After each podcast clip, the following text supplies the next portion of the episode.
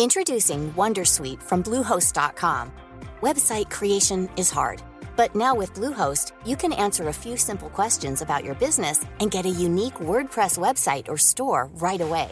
From there, you can customize your design, colors, and content. And Bluehost automatically helps you get found in search engines like Google and Bing. From step-by-step guidance to suggested plugins, Bluehost makes WordPress wonderful for everyone. Go to bluehost.com/wondersuite.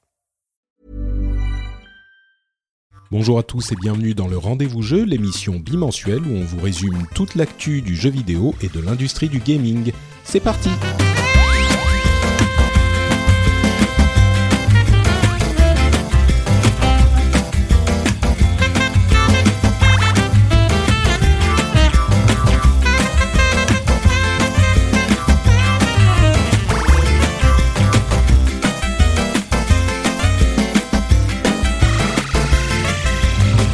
Bonjour à tous et bienvenue sur le rendez-vous jeu, l'émission où on vous résume toute l'actu du jeu vidéo. On parle de consoles, de PC, de mobile, de l'industrie. On suit tout ce qui se passe dans ce merveilleux monde du jeu vidéo. On lit toutes les analyses, on voit toutes les news et on en récupère tout ce qui est intéressant et on vous résume tout ça dans une petite émission qui, en plus, si tout va bien, est un minimum distrayante, un minimum marrante à écouter. Je suis Patrick Béja. Aujourd'hui, on va vous parler de Warframe de Anthem qui a eu une, une grosse vidéo dont on va parler un petit peu. On va aussi vous parler évidemment de Fortnite et de Epic. Je pense que c'est le truc inévitable euh, en ce moment. Et on a aussi des petites news sur Octopath Traveler, euh, Hollow Knight, Overwatch League, Nintendo, enfin tout plein de choses. Le jeu préféré des critiques de l'E3, tout plein de petites choses. Et je suis très heureux de faire cette émission aujourd'hui, euh, plus particulièrement parce que les invités sont d'excellentes factures. J'ai l'immense plaisir de recevoir bah, toutes des premières pour euh, les trois invités. En plus, on a énormément de monde dans l'émission. Donc, je dis des trois, mais en même temps, je ne sais pas si les deux premiers peuvent être considérés comme deux ou comme une entité euh, fusionnée, un petit peu comme Dragon Ball.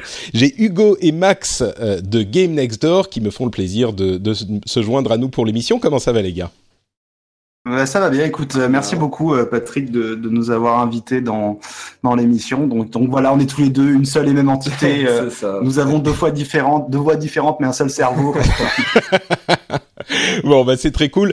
on en parlera plus tard dans l'émission, mais vous êtes les créateurs d'une chaîne YouTube que j'apprécie particulièrement, qui s'appelle Game Next Door et qui fait des commentaires très avisé, j'allais dire intelligent, mais les deux correspondent, euh, sur le, le, jeu vidéo et sur le game design, l'industrie, etc. Et c'est une chaîne que j'aime vraiment beaucoup.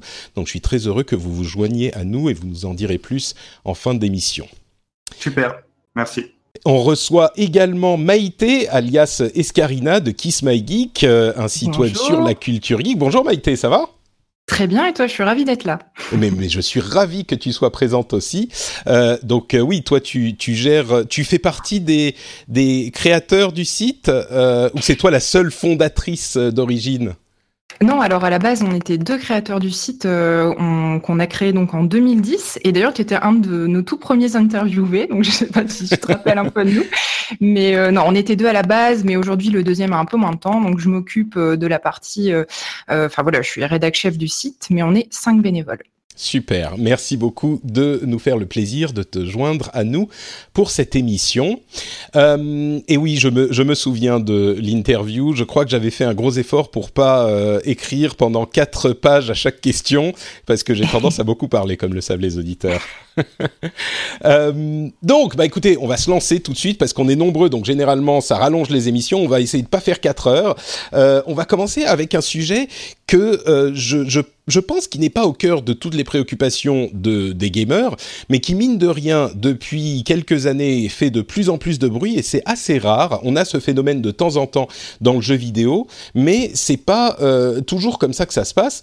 Ce sujet, c'est Warframe, à l'occasion de l'annonce de l'arrivée du jeu sur Switch, et de l'annonce de nombreuses extensions, enfin de deux ou trois extensions assez ambitieuses, je me suis dit qu'on pouvait prendre un petit peu de temps pour en parler.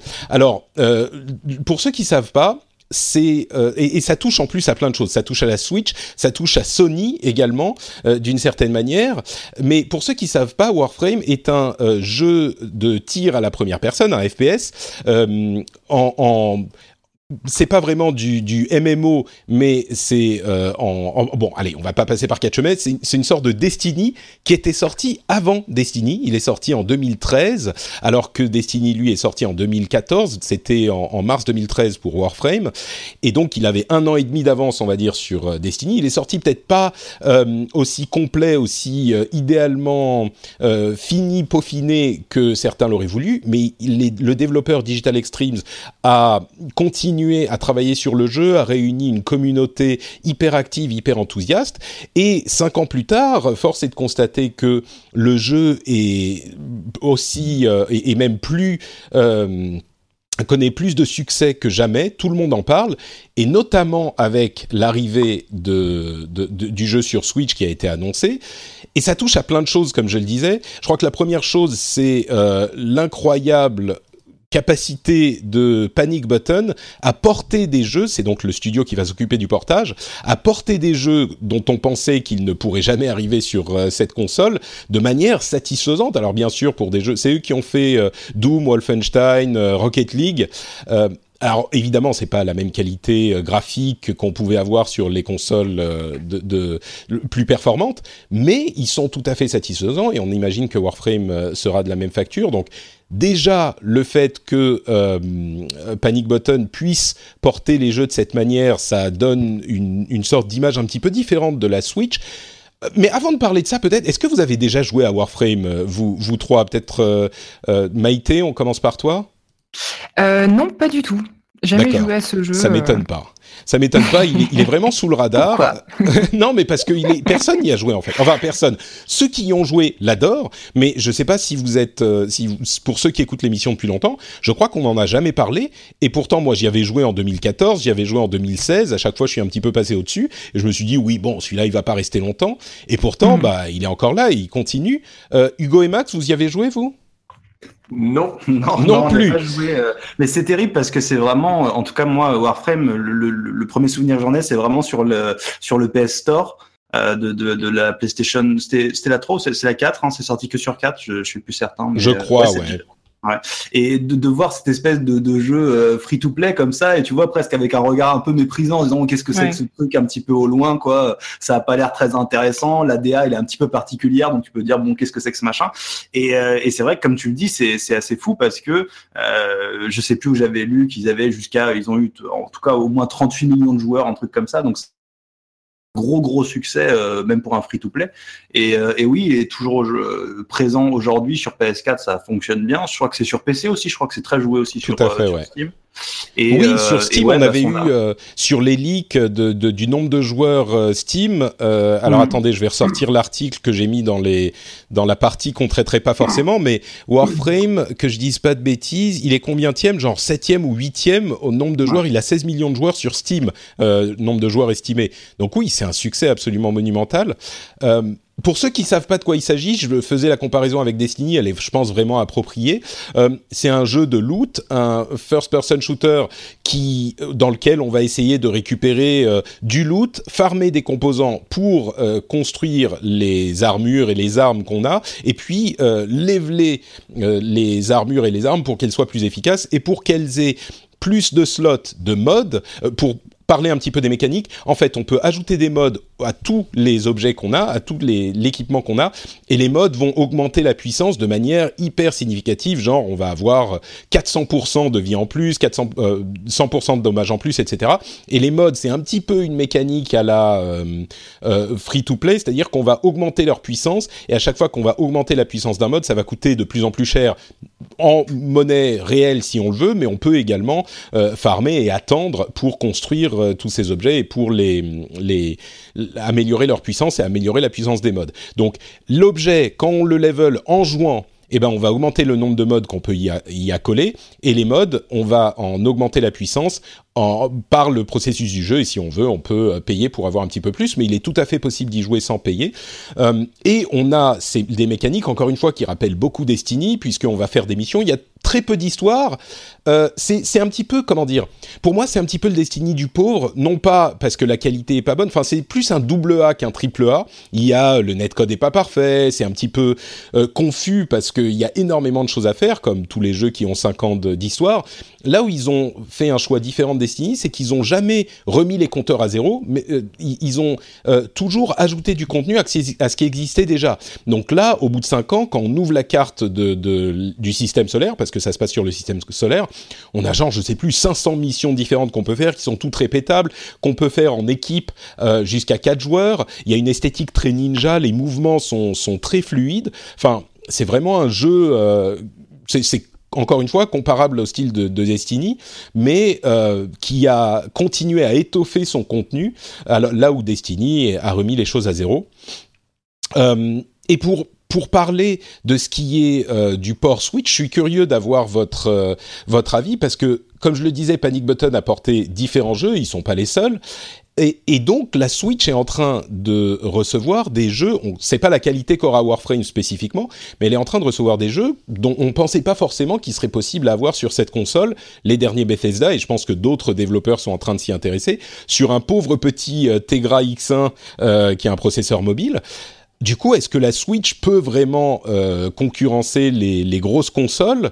Euh, Je pense que la question maintenant se pose un tout petit peu dans une certaine mesure, en tout cas plus que c'était le cas avant. Euh, avec des jeux de, cette, de ce type qui sont en train d'arriver, Nintendo est en train de réussir sur tous les tableaux, j'ai l'impression. Bah, ce qui est certain, c'est que c'est un, gros vivier de joueurs, la Switch, euh, qui est vraiment très intéressant pour des jeux qui cherchent justement peut-être à concurrencer euh, des AAA et qui n'en sont que des doubles. Euh, c'est sûrement une belle perspective pour eux de se dire, voilà, on va venir grappiller quelques joueurs en plus. ça peut être un bon move. Hein. Bien sûr. Et, le fait que ça soit possible de les avoir, parce que Wolfenstein, quand on nous a dit, ils vont, enfin Wolfenstein 2, ils vont le porter sur Switch, je pense qu'il y a beaucoup d'entre nous qui ont, qui ont levé un sourcil ou qui ont doucement rigolé. Et de fait, le jeu est parfaitement jouable. Donc, euh, si ces jeux-là sortent aussi sur Switch, même en version un petit peu downgradée, euh, j'imagine euh, Hugo et Max en, en, en bons amateurs de, de qualité et de noblesse du jeu vidéo, vous êtes forcément amateurs de Nintendo. ça vous parle ce genre de jeu sur Switch ou est-ce que ils en ont pas besoin? Enfin, Nintendo a quand même créé une, une, une comment dire, une image un petit peu différente de ces jeux-là avec ces dernières consoles, peut-être parce qu'elles étaient moins, euh, elles connaissaient moins de succès.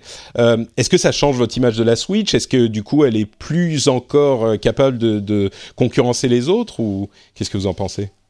Bah, ça a l'air quand même de, confirmer, comme tu le disais, quand même une certaine, une certaine décision de, Nintendo, parce que Ouais, certes, d'un côté, il y a tout ce qui va être Wolfenstein, Doom, mais bah, plus récemment, il y a eu Fortnite aussi, et le fait euh, qu'il y ait un jeu comme Fortnite sur Switch, donc euh, free to play, euh, TPS, du coup, je suis, en fait, je suis tous les jours, je suis de moins en moins étonné en fait qu'il y ait des jeux qui arrivent sur Switch, puisqu'ils sont de plus en plus. Donc, mm. je pense que de toute façon, maintenant, je pense qu'on s'y est déjà fait quand même d'une certaine manière. Surtout qu'un jeu comme Warframe, alors je sais pas combien de temps dure une partie, mais avec le côté un petit peu de la Switch très, bah, je me fais une session de potentiellement moins d'une heure, juste 20 minutes. Euh, c'est possible que Warframe s'y prête euh, totalement si c'est des missions de grind euh, assez répétitives. Complètement, c'est des missions qui durent, allez, on peut avoir une mission de 5 minutes, 10 minutes, quelque chose comme ça. C'est vraiment, je rentre, je joue, je sors, ça peut, alors après, on peut y passer beaucoup de temps, mais, mais c'est, je pense que c'est assez approprié. Et d'ailleurs, tu parlais, enfin, de, la, du, du, fait que Nintendo est vu juste, on a appris récemment que la moitié du temps de jeu se passe en mobile et la moitié du, temps de jeu se passe en euh, version sur télé. Donc Là encore, Nintendo a vu hyper juste avec son concept. Euh, il y avait une vraie demande et c'est pas que euh, la console est utilisée uniquement en mobile, donc ils auraient mieux fait de, faire une mobile ou, en, docké et donc ils auraient mieux fait de faire une console euh, dockée. C'est vraiment leur concept. Ils ont vu hyper juste là où ils avaient peut-être pas vu aussi juste avec la, la Wii U juste avant. Euh, je voulais parler du coup de Sony également. Je disais que ça liait le truc à Sony. Euh, on a parlé la dernière fois du gros problème euh, que vivait Sony avec cette histoire de crossplay pour Fortnite. Et je pense que là, ça va reposer le problème à la sortie de Warframe quand il arrivera parce que on est dans la même configuration. Il y a des gens qui ont leur compte lié à, à, Warframe sur la console, sur la console PlayStation, et du coup, est-ce qu'ils vont pas pouvoir lier leur compte à la Switch? Ça va être, euh, ça va remettre une couche et j'espère que, enfin, je pense que Sony doit trouver une solution avant la sortie de Warframe sur Switch. On n'a pas encore de date, donc ils ont peut-être un peu de temps. Mais sinon, ça va remettre une couche et ça va remettre une couche euh, aux, joueurs de Fortnite qui seront également, euh, qui vont avoir l'occasion de redire à quel point ils sont, ils sont frustrés de ne pas pouvoir lier leur compte à la Switch et à la PlayStation en même temps, quoi. Ouais, ils essuient un peu les plâtres hein, là-dessus. Ouais, bah, plus que, ah. ouais. Pardon, vas-y, c'est Non, mais je disais après, voilà, euh, finalement, euh, Sony, euh, là, pour prendre de, l'exemple de, Warframe, le fait que les gens puissent aller passer sur Switch et reprendre leur compte Sony, hein, c'est bien ça la problématique. Si, bah voilà, c'est que Enfin, sur Fortnite en tout cas, si tu as lié ton compte euh, Fortnite à ta PlayStation, eh ben tu peux pas le lier à ton compte Switch. Donc tu es obligé de recréer un autre compte euh, Fortnite pour euh, Du coup, voilà, Sony en fait s'ils se mettent un petit peu s'ils peuvent être très bien se dire bah on s'en fiche finalement, vous avez qu'à jouer sur PS4 et vous avez qu'à on s'en fout. Donc c'est c'est pas forcément positif, on dit on va dire comme attitude, mais disons que si tu réfléchis bien dans leur intérêt, c'est pas qu'est-ce qu'ils vont y gagner grand-chose si ce n'est de faire du crossplay. En tout cas, de l'adapter maintenant, peut-être sur des prochains jeux, peut-être qu'ils y réfléchiront différemment, mais c'est vrai que là, euh, faire euh, euh, faire marche arrière comme ça, c'est quoi l'intérêt En tout cas, c'est de l'image, ce serait de l'image. Ah bah c'est ça le problème, c'est ça le gros problème, comme on le disait la dernière fois, c'est une sorte de, bad buzz énorme sur les joueurs de Fortnite. Et là où sur Fortnite, à la limite, tu te fais ton autre compte et c'est que t'as pas de progression de de, trucs qui te donnent du des avantages en jeu. Bon, à la limite, tu peux dire bon bah, je joue avec mes potes comme ça, en, avec sans les trucs cosmétiques que j'ai acquis. Oui, Mais sur Warframe, bah oui, sur Warframe c'est d'autres problématiques quoi. Bah oui, tout le but du jeu est de gagner en puissance. Donc euh, et, non seulement ça va le poser le problème sur Warframe, mais ça va rappeler au bon souvenir de tous les joueurs de Fortnite le fait qu'on peut pas le faire. Donc à mon avis, ça va en mettre une couche quoi.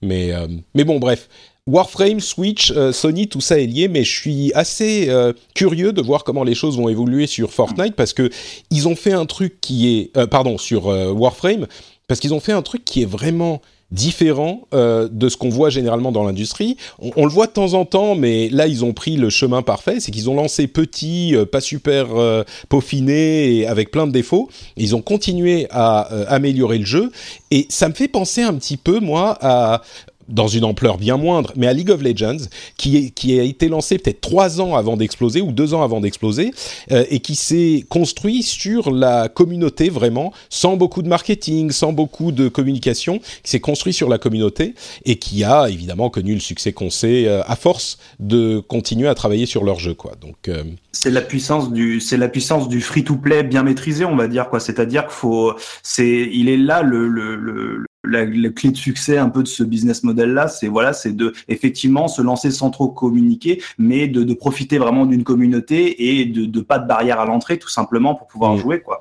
Donc euh, je pense qu'effectivement tu, tu fais la comparaison avec League of Legends, mais c'est ça, c'est voilà, c'est un free to play, c'est c'est comme ça que ça doit être envisagé euh, dès la conception et euh, et sur la sur la durée. Donc euh, ouais, ils, ils, ont bien réussi là-dessus, mais voilà parce qu'ils ont bien maîtrisé, ils sont bien lancés dedans, ils ont ils ont fait les ils ont pris les bonnes décisions pour pour arriver jusque-là. Ouais, on est d'accord. Donc à voir comment ça va continuer à évoluer euh, et à la sortie Switch, Switch, je suis sûr que ça va être le moment où tout le monde va encore plus y prêter attention. Donc euh, à suivre. Euh, un autre truc dont je voulais parler, c'est la sortie de la vidéo de 20 minutes d'une mission de Anthem. et je sais qu'on arrive un petit peu après la bataille parce que le 3 est passé, la grosse présentation d'Anthem est passée. Mais justement, pour moi, c'était hyper intéressant cette vidéo de 20 minutes que j'ai regardée bah, de bout en bout et qui pour moi est absolument parfaite pour présenter le jeu. Et je me demande vraiment pourquoi ils n'ont pas montré cette vidéo au moment de l'E3, parce que je crois qu'on était tous un petit peu d'accord au moment de l'E3 pour se dire, bah Anthem, c'est tombé un petit peu à plat. Et puis après, quand les gens ont eu les, le hands-on, tout le monde a dit, ah mais non, en fait, ça a l'air super sympa. Et, mais c'était un petit peu trop tard, parce que la grosse euh, présentation, la grande messe de l'E3, bah, la conférence IA était passée. Et moi, je comprends pas pourquoi ils n'ont pas passé cette vidéo en fin de conférence E3, ou même juste après, euh, après la conférence IA, pour dire aux gens, euh, maintenant on a une vraie vidéo de Anthem et là ça va vous donner envie parce que bon sang ça donne hyper envie. Si vous êtes là encore un petit peu client des jeux services à la Destiny des looters, c'est exactement ce qu'on aimerait voir, ce qu'on espérait voir dans un jeu qui reprendrait le flambeau de Destiny. et, et je comprends pas. Peut-être que la vidéo était pas prête, peut-être que c'était un choix pour pas assommer les gens avec trop longtemps sur Anthem.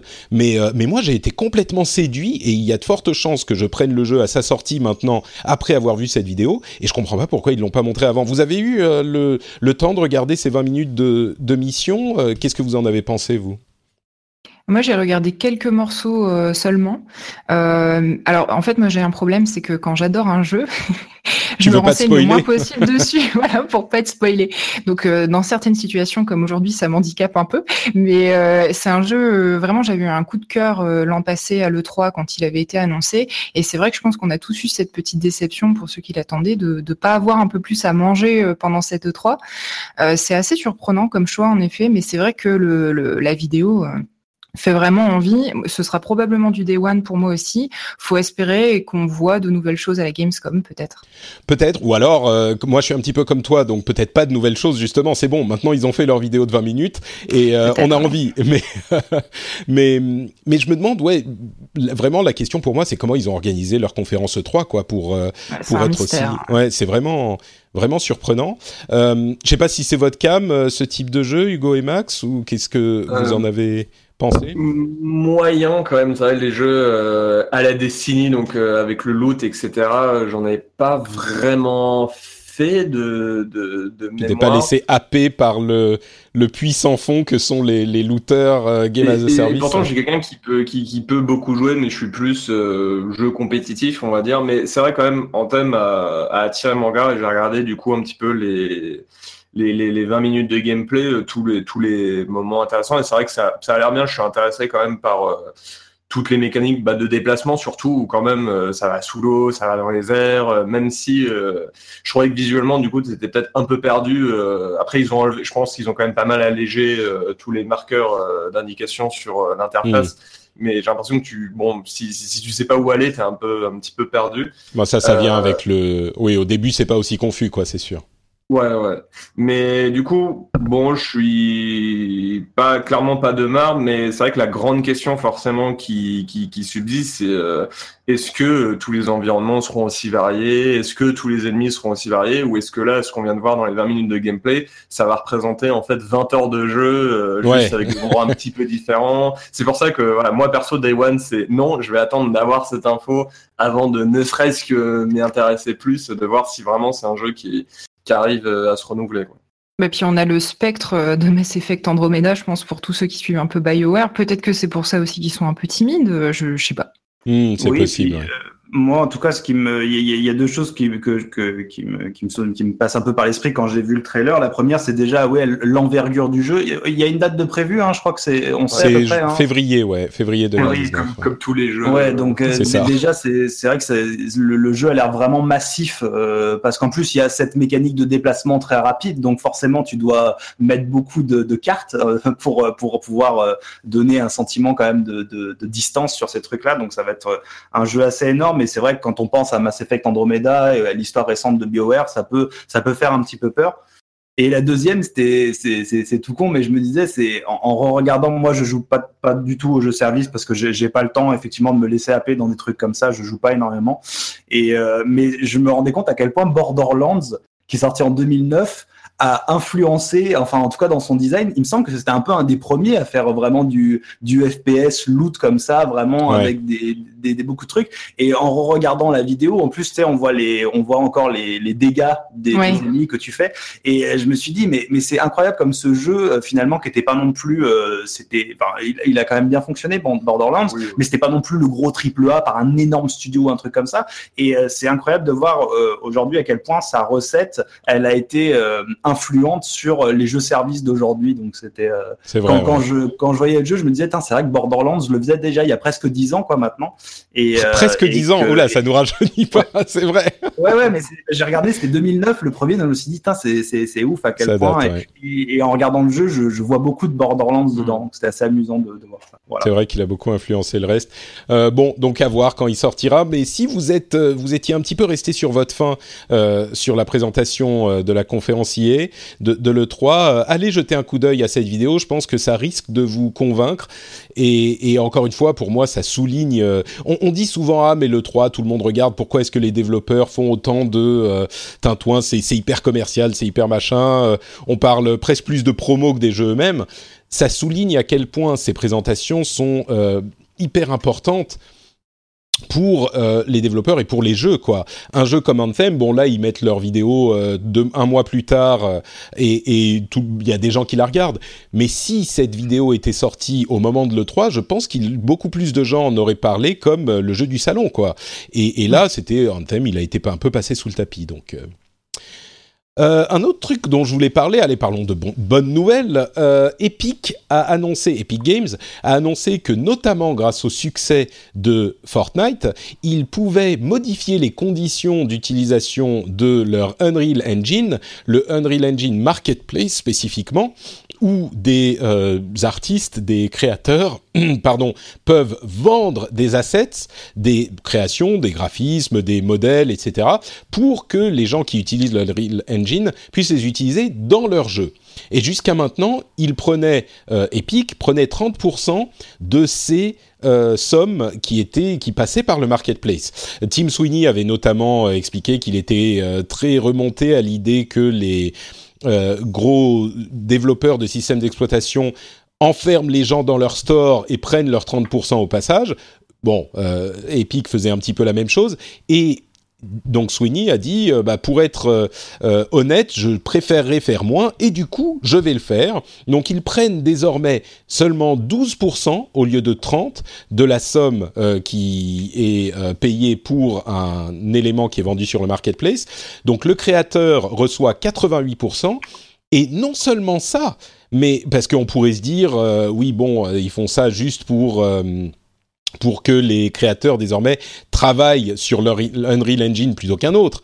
Mais non seulement ça, mais ils rendent euh, les, les, enfin ils font ça de manière rétroactive pour tout ce qui a été vendu sur leur store, sur leur marketplace depuis son lancement en 2014 ce qui est quand même un petit peu hallucinant. Je pense pas, je sais pas qui d'autre dans le monde se dirait non seulement on va changer nos conditions, mais en plus on va aller euh, quatre ans en arrière et donner de l'argent à, tous ceux qui ont euh, créé quelque chose pour notre. Alors j'imagine que ça va représenter une somme euh, genre deux semaines de revenus de, de, Fortnite, donc ils peuvent se le permettre, mais quand même.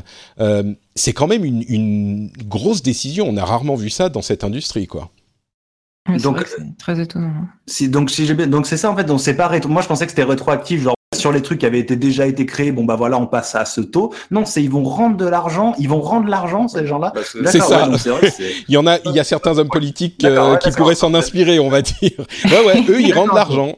Ils rendent l'argent, d'accord. Donc c'est vraiment, ouais, c'est ah vraiment. Donc c'est une décision, ouais, c'est assez fort effectivement. C'est assez étonnant. Là pour le coup, euh, pourquoi Personne n'a osé le demander. Oui, voilà, c'est ça. Tellement c'est presque aberrant pour une, entreprise de faire ce genre de move. Ouais. Oui, parce qu'en plus c'est pas comme, enfin, moi la, première chose qui m'est venue à l'esprit quand j'ai lu, c'est ce qu'ils font ça pour concurrencer encore davantage Unity, mmh. mais ils sont mmh. déjà tellement puissants sur le marché qu'ils n'ont pas forcément besoin de ça, quoi. Donc. Euh, disons que si on est hyper, euh, hyper, euh, comment dire, cynique, on peut se dire ah oui, mais c'est juste pour se donner une bonne image auprès des créateurs. Euh, en fait, ils ont tellement d'argent, ils s'en foutent. Bon, oui, certainement, mais enfin, il n'empêche qu'ils n'étaient pas obligés. Ils auraient eu une très bonne image auprès des créateurs, même sans ça. Je pense qu'il y a quelque part chez Tim Sweeney une une question. Ils ont vu les les monceaux d'argent qui sont faits, qui sont en train de se faire avec Fortnite. Ils pensent que ça va pas s'arrêter de sitôt. Mmh. Et, et il s'est dit bon bah qu'est-ce qu'on en fait. Euh, on va le redistribuer euh, aux, actionnaires. On va euh, faire tel et tel truc. Je crois que c'est une société publique, hein, Epic Games. on va s'acheter des sièges en or et des, des couteaux. Pour les impôts, en fait. Ouais, aussi ils peuvent le sortir de leur. Euh, c'est ça, peut-être que en fait, ça leur permet de payer moins d'impôts. J'en sais rien, mais. mais euh, En plus, c'est pas con du tout. Hein. Ouais, c'est peut-être pour les impôts. Ou alors, il y a beaucoup de joueurs Fortnite PS4 euh, dans leurs clients qui voulaient aller jouer sur Switch et ils font ça pour se faire pardonner. C'est possible, ouais. Ça, ouais. En tout cas, c'est sûr que ça les positionne encore plus comme les good guys euh, de l'industrie. Et donc, il y a certainement un bénéfice en termes d'image, mais encore une fois, ils n'étaient pas obligés. Et je pense qu'il y a quelque chose de philosophique chez, chez Tim Tim Sweeney, il se dit bon bah voilà, maintenant on peut, donc on va le faire. Donc bon, une, une, bonne nouvelle. Ils peuvent faire beaucoup de choses maintenant, c'est sûr. oui, ils ont le choix. c'est certain. Et d'ailleurs, euh, on en parle maintenant à, tous les à tous les épisodes, mais c'est un petit peu normal.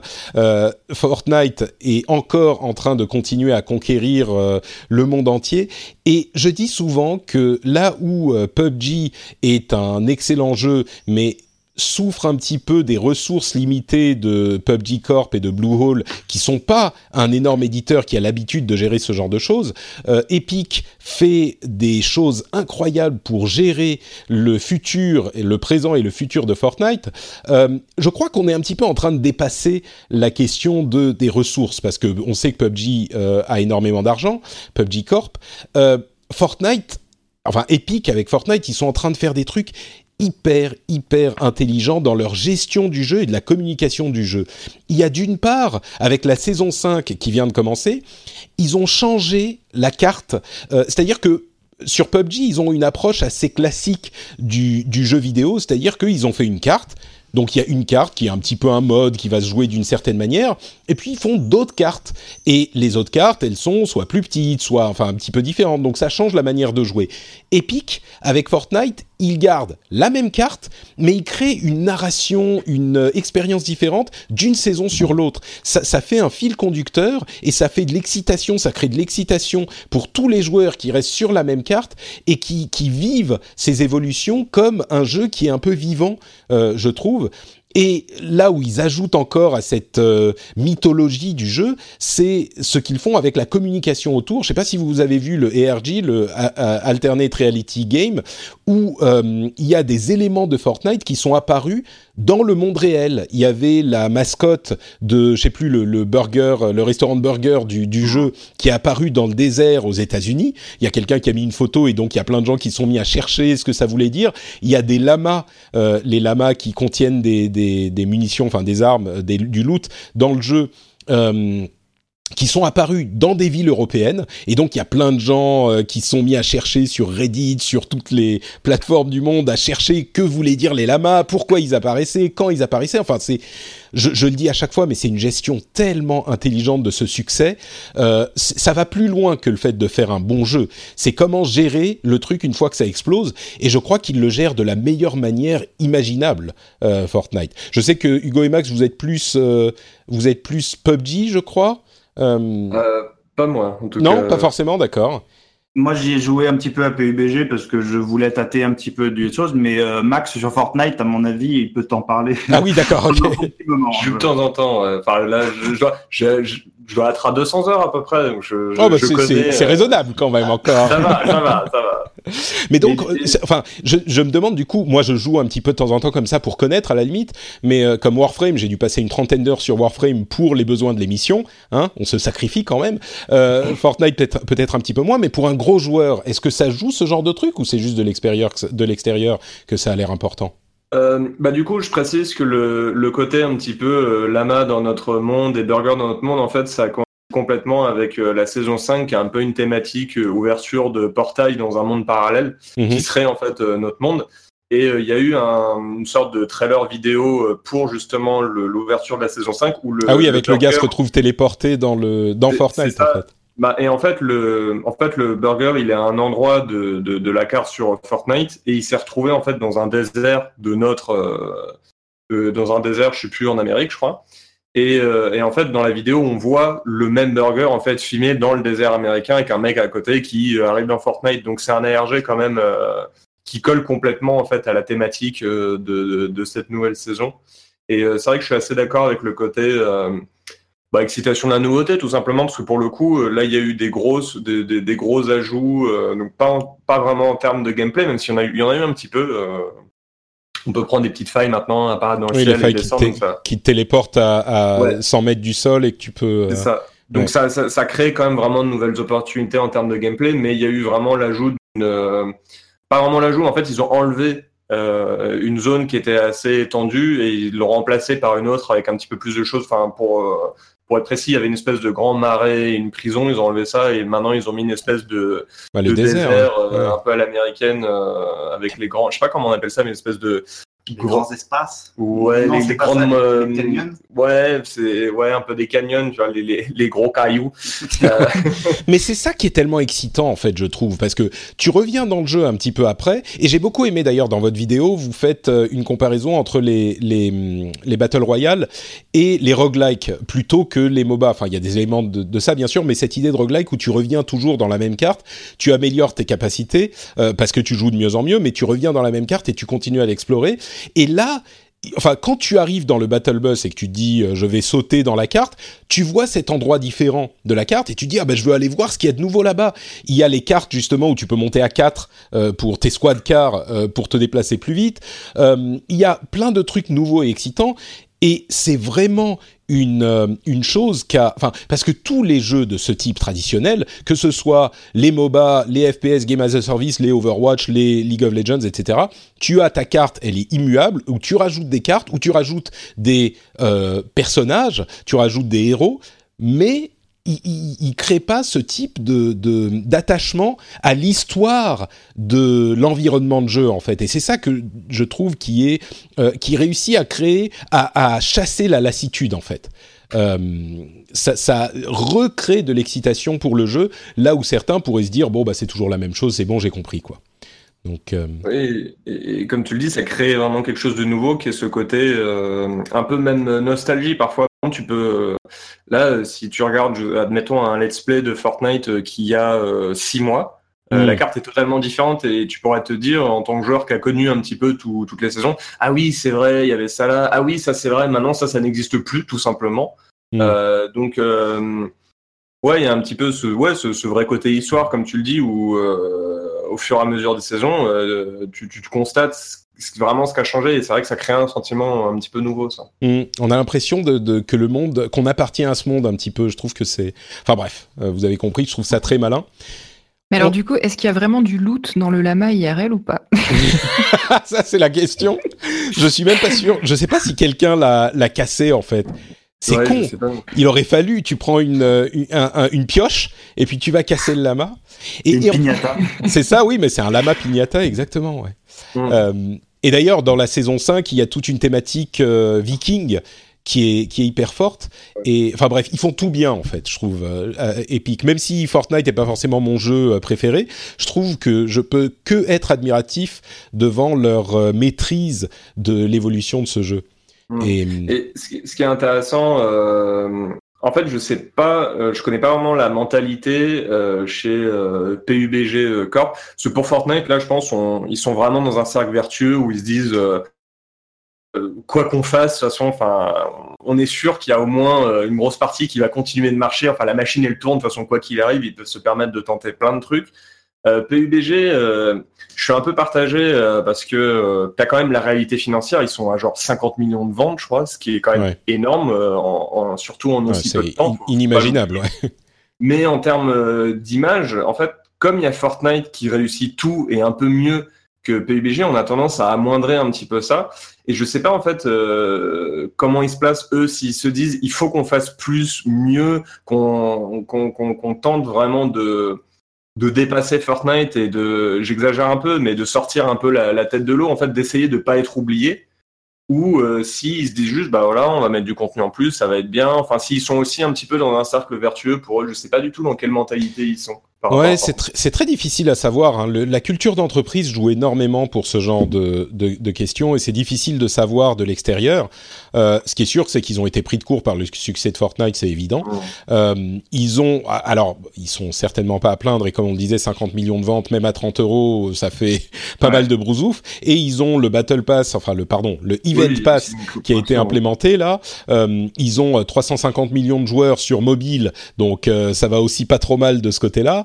Euh, mais, mais oui, moi je pense qu'ils ont une euh, approche du jeu qui est différente et le jeu en lui-même est différent aussi. Mais je pense qu'ils sont en train de. C'est pas la même communauté, c'est pas, la, pas les mêmes joueurs, c'est pas les mêmes joueurs non plus. je crois que Fortnite quand même les jeunes, enfin les, les, gosses jouent à ah Fortnite, je pense. Bien sûr sorte une grosse partie du public et ils sont pas forcément réceptifs de la même manière au changement. Dans PUBG, euh, je ne pas dire, j'aime pas utiliser le hardcore gamer, mais disons qu'on va peut-être un peu plus réfractaire au changement, des petites modifs, des choses comme ça, alors que sur côté Fortnite, bah, la nouveauté, ils peuvent tenter vraiment des choses et ils ont un public qui va suivre, comme tu le disais. Et, au-delà du public, vraiment le, gameplay, l'image, euh, PUBG, c'est un jeu qui se veut plutôt réaliste. c'est assez figiste. Ils ne peuvent pas se permettre 36 euh, trucs. Fortnite, ils peuvent faire ce qu'ils veulent en termes bah, de, créativité, de nouveauté. Euh. et puis dernièrement, le, les, dernières communications euh, autour du jeu PUBG, c'était surtout concernant les problèmes de triche euh, et notamment des actions de Tencent par rapport à ça. Donc c'est bien, ils agissent, mais forcément, quand on pense à PUBG, on pense problème de triche et quand on pense à Fortnite, on pense au lama dans la rue. Donc forcément, bah, l'image n'est pas la même. Quoi. Du, coup, j'ai pensé tout à l'heure, je, voulais le souligner et, et j'ai oublié euh, Fortnite, j'ai jamais entendu parler de tricheurs ou de problème de triche. Donc je dis pas qu'il y en a pas évidemment. Il doit y en avoir.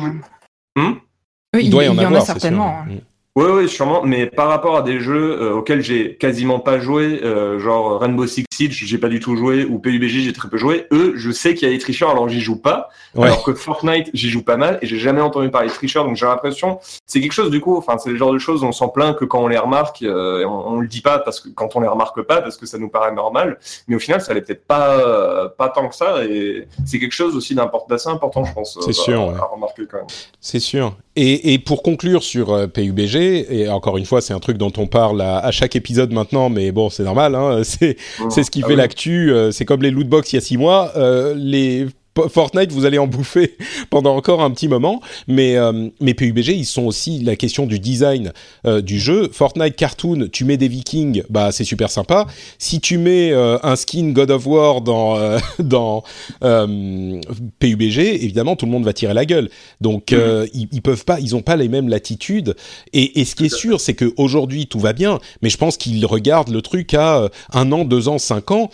Et, et, sur la durée, euh, Fortnite a le vent en poupe et on le voit bien durer longtemps et pouvoir se renouveler. PUBG, c'est plus compliqué, quoi. Donc, euh, bon, enfin, on, on, ne plaint ni l'un ni l'autre, mais c'est intéressant à observer quand même.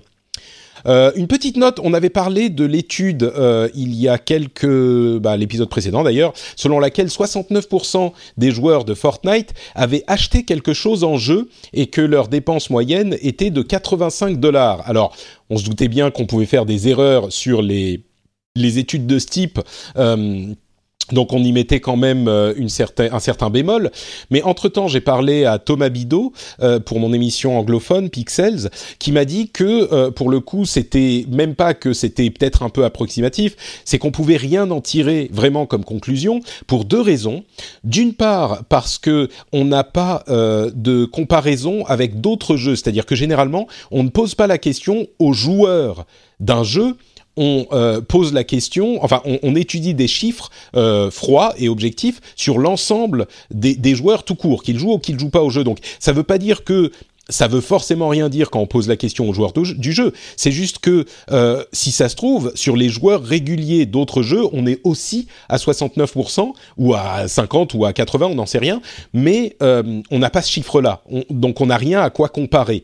Et l'autre truc, c'est que, comme je l'évoquais, euh, les, les, études de, les études statistiques préfèrent généralement se faire sur des chiffres et pas sur des questions qu'on pose aux gens.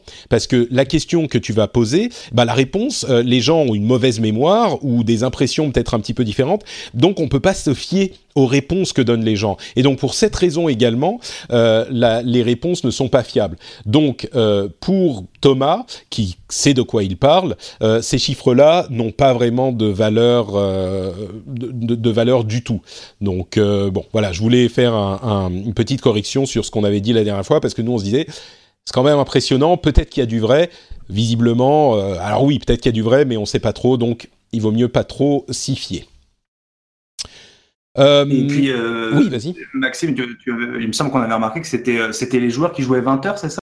La, question a été posée à des joueurs qui jouaient un certain minimum de temps ou c'était pas ça? Oui, je sais plus. Oui, de, de mémoire, c'était quelque chose comme ça. Après, j'ai. Alors, c'était, c'était pas un, minimum de temps. C'était des gens qui considéraient que Fortnite était leur jeu principal. D'accord, voilà. Donc ce qui, est, ce qui, est, quand même aussi pas non plus, euh, pas non plus, c'est pas tous les joueurs de Fortnite qui considèrent que Fortnite est leur jeu principal aussi. Donc ça, il euh, faut aussi ouais nuancer euh, à ce niveau-là aussi. C'est sûr. Bah, disons que euh, ça serait intéressant de comparer à d'autres jeux pour lesquels on ferait des études sur les gens qui considèrent que tel jeu est leur jeu principal. Mais disons que peut-être qu'on aurait, j'en sais rien. Si là on est à 69%, peut-être que d'autres ça serait 60 et d'autres 80 ou j'en ai aucune idée. Mais c'est sûr que une personne qui a son jeu principal qui est tel jeu, bah, si on pense, je sais pas moi, par exemple à Hearthstone, si tu joues à Hearthstone euh, toutes les semaines ou tous les jours depuis euh, six mois, il y a de fortes chances que tu aies dépensé un petit peu d'argent et je serais pas surpris que ça soit 70% des joueurs aussi. Donc, euh. Parlons un petit peu de Coupe du Monde, tiens. On, on va pas on va pas y couper quand même. Vous avez regardé la finale hier quand même? Vous êtes de bons Français ou pas? Non, pas moi. non! Quelle honte! Rendez votre passeport! Euh, moi, bon, moi, je, je, suis un petit peu, euh, je suis un petit peu hypocrite parce que j'ai regardé que la finale, j'ai regardé aucun autre match. À la finale, je me suis dit bon, quand même, allez, il faut quand même. Euh, bon, j'étais content puisqu'on a gagné. Euh, mais ouais, euh, pour revenir à Fortnite, du coup, bah, on a eu droit à notre petite célébration Fortnite, Fortnitienne dans la finale de la Coupe du Monde. C'est Griezmann qui a fait la danse du loser avec son L sur le front et qui secoue les jambes, qui vient de Fortnite. Donc encore une fois. Pardon c'est pas l'emote la plus sympathique, ouais. ouais, c'est un petit peu, ça manque un petit peu de respect, je trouve. Mais bon, euh, encore une fois, Fortnite dans un événement sportif euh, de, très grande ampleur, donc ça montre une fois de plus leur euh, leur portée. C'est pop Fortnite aujourd'hui. Mmh. c'est voilà, c'est c'est de la culture mondiale. C'est voilà, c'est vraiment ça de, de, voir que ça arrive à faire une espèce de crossover avec euh, la Coupe du Monde, tu te dis, bon, bah voilà, on est à ce niveau-là, quoi. J'ai l'impression que j'ai jamais vu un, phénomène qui soit. Enfin, on a eu des jeux vidéo qui ont pris le monde d'assaut, mais pas aussi vite. Et pas de manière aussi profonde. Euh, là, on est à un niveau que Mario avait atteint après euh, une ou deux décennies et, et, tous les enfants qui connaissent, mais là c'est même les adultes, c'est même les, les, célébrités, comme on le disait. J'ai pas le souvenir d'avoir vu ça euh, à un autre moment. Peut-être World of Warcraft, dans une moindre mesure, euh, et encore, pas à ce niveau-là, quoi. Est-ce que c'est pas générationnel aussi euh, Maintenant, tout le monde joue aux jeux vidéo, y compris les sportifs de haut niveau. Euh, Griezmann, je sais pas quel âge il a, mais je pense qu'il est pile dans la tranche euh, de, des gens qui, jouent beaucoup, un peu comme nous. c'est peut-être aussi pour ça. Non, certainement, oui, ça doit. T'as as tout à fait raison, ça doit jouer, ouais. Et, ça, Epic, ils l'ont très bien compris. Il y avait à l'E3, je sais pas si vous avez vu, il y avait le tournoi. Ah, le 50 versus 50, là avec des célébrités, donc surtout américaines, mais il y avait euh, des, euh, des, joueurs de MMA, des combattants de, de MMA, des, euh, des basketteurs, il y avait un DJ, donc il y avait enfin déjà plein de célébrités en fait qui jouaient. Et ça, c'était bah, peut-être, je sais plus, peut-être deux trois mois après que Drake a joué avec Ninja, qui lui aussi repoussait frontières mm. Switch. Mais clairement, ouais, Fortnite, il en fait, il est vraiment en train de dépasser les frontières en fait euh, que connaissait le, jeu vidéo jusque-là. Je sais pas, moi j'ai l'image pour, euh, tu vois, un jeu comme PUBG, je pense qu'il en sort pas trop, ah non, trop. pas du tout à ce niveau ah oui, non. PUBG, je vois un peu genre une, piscine vide en fait qui représente les, joueurs euh, potentiels de, de, PUBG et qui, qui se remplit, mais on voit les limites bien définies. Alors que Fortnite, tu sais pas où ça va s'arrêter, c'est le barrage qui a pété. Euh, t'as vraiment l'eau qui coule partout, tu, tu sais pas euh, jusqu'où Fortnite va aller, quoi. Mmh. Oui, non, c'est sûr. Et puis même moi, quand je vois ce genre de truc, je me dis bon bah je vais retester un petit peu. C'est pas ma, cam, mais je vais rejouer. Je vais essayer de trouver le fun. Euh, et je suis sûr, enfin forcément, c'est la puissance de la pub, quoi. Je suis sûr qu'il y a plein de gens qui disent ah oh, bon bah ça fait tellement de bruit, je vais tester un petit peu aussi, alors qu'a priori ils étaient pas forcément clients, quoi. Donc euh, Ouais, par contre, a priori, ça parle qu'à ceux qui, connaissent un minimum Fortnite, parce que moi, je vois quelqu'un qui fait ça. Euh, enfin, si je connaissais pas le jeu, ça m'aurait probablement pas parlé. J'aurais juste. Oui, moi, je l'ai su grâce à Twitter aussi. Tu vois, j'ai pas reconnu. Euh, c'est pareil. Euh, je, je, savais pas qu'il faisait la danse de Fortnite. Enfin, je l'ai su après en regardant sur Twitter. Non, mais, c'est ça qui joue. match, je savais pas. Mais, c'est ça qui joue. C'est voilà. Oui, c'est ça. Ouais, je suis quand même, c'est ça, bien sûr. Ouais, parce que justement, tu as euh, les gens qui viennent sur Twitter et qui disent ah hmm. Fortnite encore machin, et donc ça continue à faire parler du jeu. Mais tu as tout à fait raison, c'est ce que tu disais, Maïté. Euh, aujourd'hui, on a euh, des gens qui sont dans cette tranche d'âge, et donc ce genre de choses est possible. c'est certainement un facteur hyper important pour le, le, succès dans cette catégorie de population, quoi.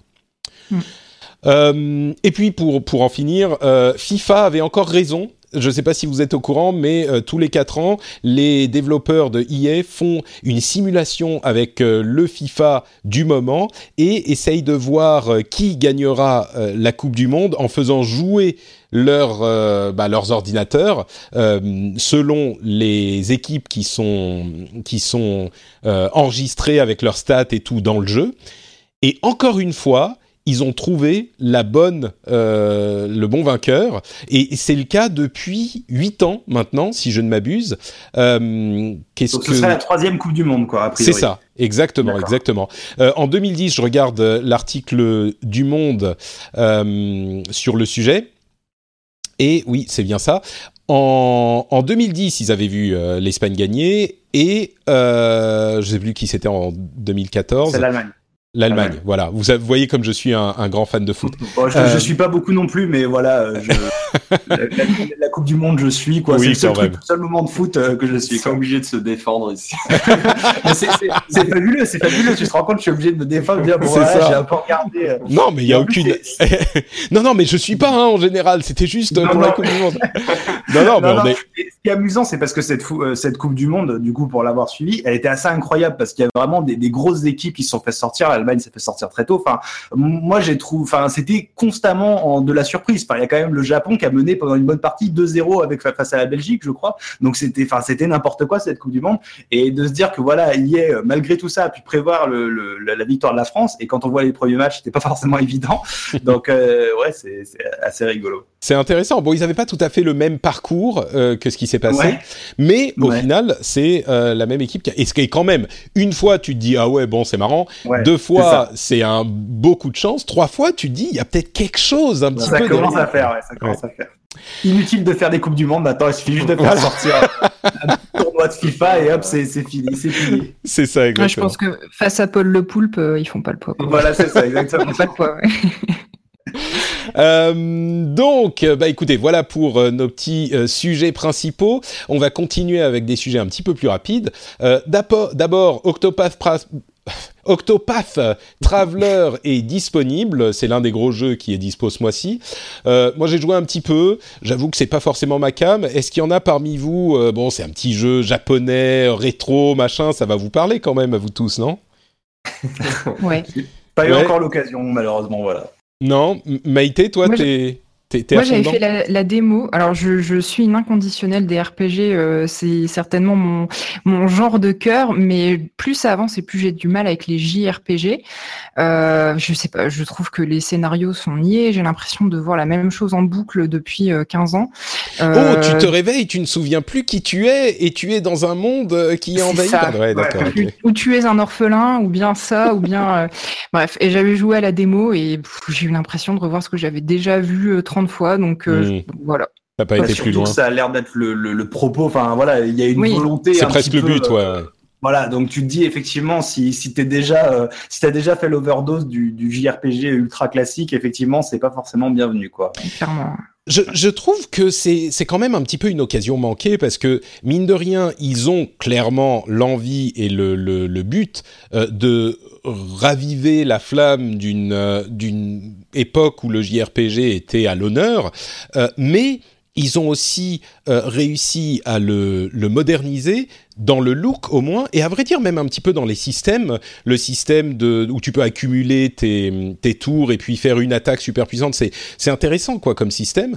Euh, et dans les graphismes, parce que c'est clairement des graphismes rétro, mais c'est des graphismes rétro euh, tels qu'on n'aurait jamais pu les voir parce qu'il y a tout un élément 3D, euh, on n'aurait jamais pu les voir à l'époque. Et malgré ça, effectivement, mon impression, alors j'ai pas beaucoup joué, mais euh, mais pareil, j'ai eu la même impression et, je pense que les retours qu'on en a, c'est un petit peu les mêmes. Ça va plaire à certains, mais euh, il y a quand même euh, beaucoup de gens qui disent oui, enfin l'histoire, ça reste assez bas des pâquerettes. ils sont tous, bah, comme tu disais, Maïté, ils sont tous un petit peu niais. Les les les persos que tu vas récupérer, ils interagissent pas vraiment entre eux différemment en fonction de comment tu les récupères. donc je crois que oui, c'est le propos, mais dans une époque où justement on essaye de moderniser euh, énormément de concepts qui ont eu du succès il y a 10 ans, 20 ans, euh, et de les amener avec, de leur ajouter le meilleur de ce qu'on a compris euh, du jeu vidéo mm. depuis, je trouve qu'il y a quand même quelque chose d'un petit peu dommage à voir certains des développeurs japonais, certains y arrivent maintenant, mais certains autres restent un petit peu, j'ai l'impression, enfermés dans leur code, quoi. Et je crois que c'est c'est ce qu'on voit dans Octopath Traveler. Aujourd'hui, on, dirait que c'est juste plus assez en fait. Comme tu dis, on voit tellement de choses, surtout euh, dans, le RPG. Et moi, du coup, je m'oriente plus vers le RPG occidental pour pour euh, pour le coup. On voit tellement de choses au niveau scénaristique qu'on a l'impression de faire un bond en arrière de 20 ans quand on retourne sur ce genre de jeu.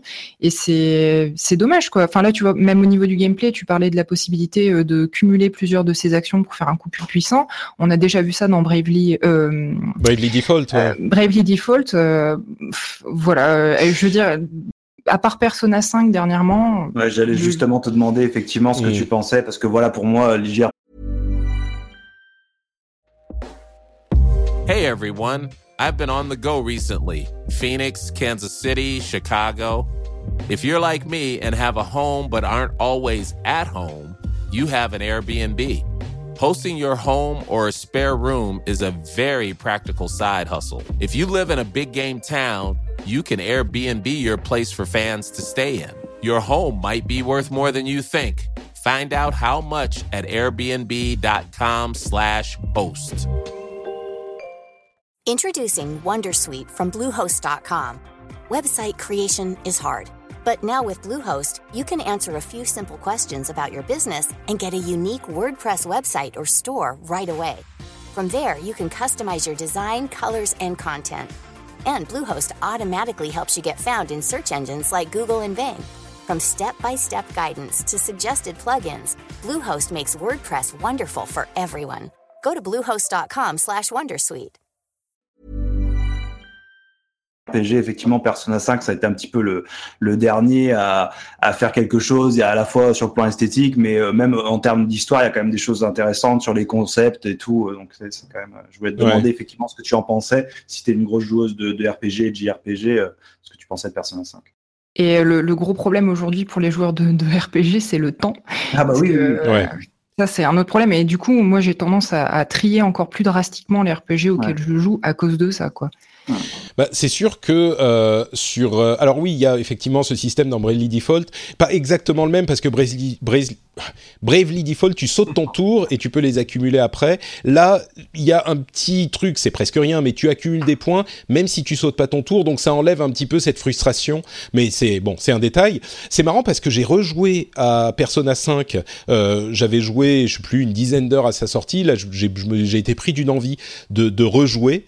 Euh, et j'ai pas mal apprécié, encore une fois, ce qui est un JRPG hyper classique dans le gameplay, euh, mais je me suis retrouvé, après avoir euh, terminé un donjon, à me replonger dans le, le, le reste, le quotidien euh, du jeu, et je me suis dit... bon, enfin, c'est je sais pas pourquoi sur le 4 ça m'avait pas gêné, mais sur le 5 c'est un petit peu fastidieux. Et, hum, et du coup ça m'a fait penser, ben, tous les sujets reviennent à vos vidéos les gars, mais ça m'a fait penser à cette vidéo que vous avez fait sur le remplissage euh, dans, dans, les jeux vidéo. Et euh, le propos étant un truc qu'on constate tous, je pense, c'est que aujourd'hui on a peut-être moins de temps pour jouer. Et euh, là où un jeu qui dure 60 heures c'était un atout euh, il y a quelques années, alors il y a encore des gens qui cherchent ça, mais je pense qu'ils sont de moins en moins nombreux.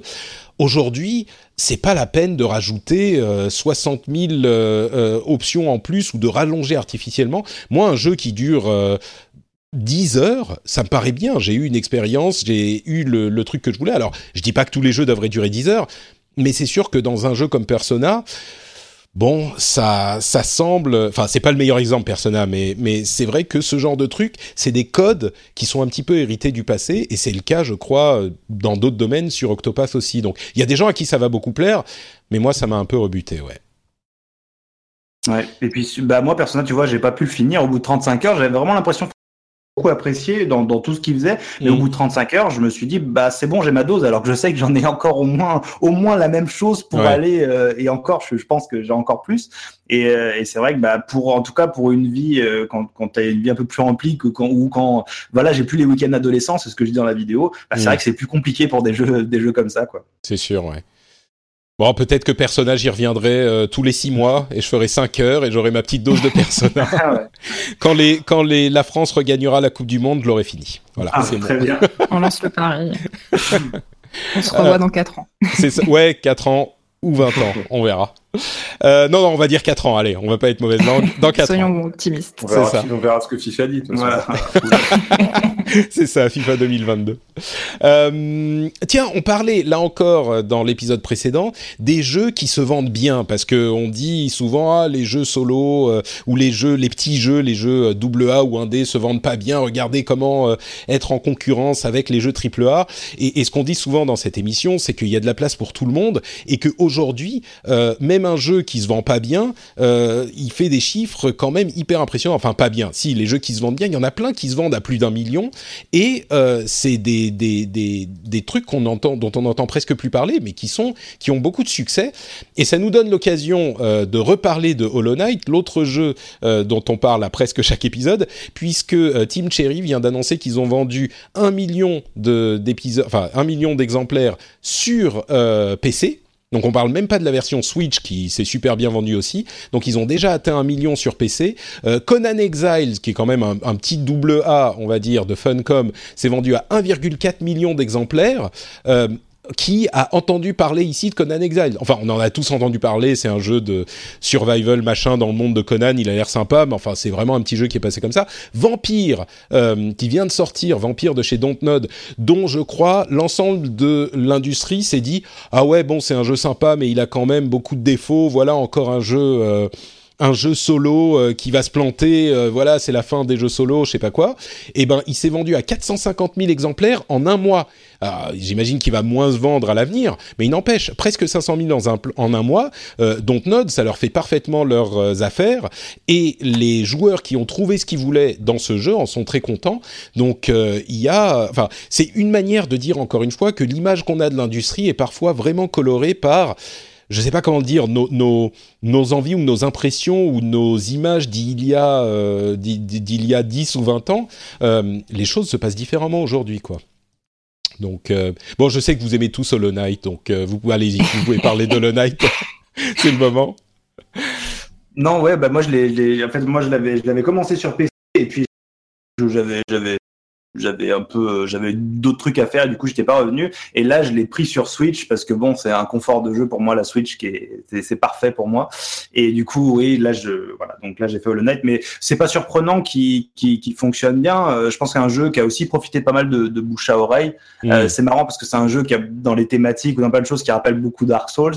Et Dark Souls lui aussi s'est vendu un peu sur le long terme. C'est un peu fait sur bouche à oreille. Et forcément du coup bah là il y a une communauté qui est assez forte pour dire du bien du jeu entre guillemets. Et euh, une fois qu'il arrive sur Switch, bah c'est un carton. Je crois qu'il a fait, ils ont fait 250 000 ventes, hein, c'est ça. en... ça c'était il y a voilà, oui, quelques jours. Donc c'est c'est vraiment c'est un gros gros gros gros succès sur Switch, mais en même temps vu le jeu, enfin tu te dis c'est la plateforme rêvée pour pour y jouer. Moi ça me rappelle mes heures sur Metroid Fusion sur ma Game Boy Advance et euh, tu te dis ah, c'est vraiment l'idéal sur Switch pour jouer ce genre de jeu.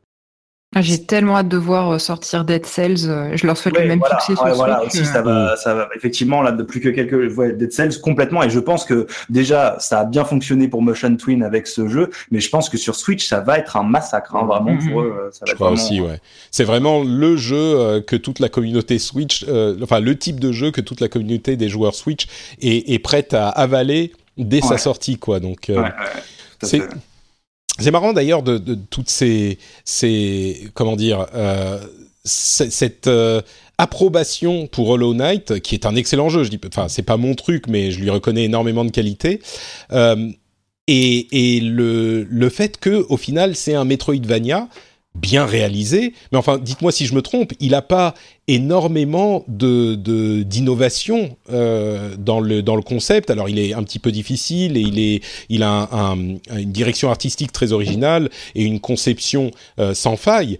Mais il n'est pas non plus euh, le jeu qui introduit des concepts intéressants et différents. Hein. C'est, je me trompe pas en disant ça.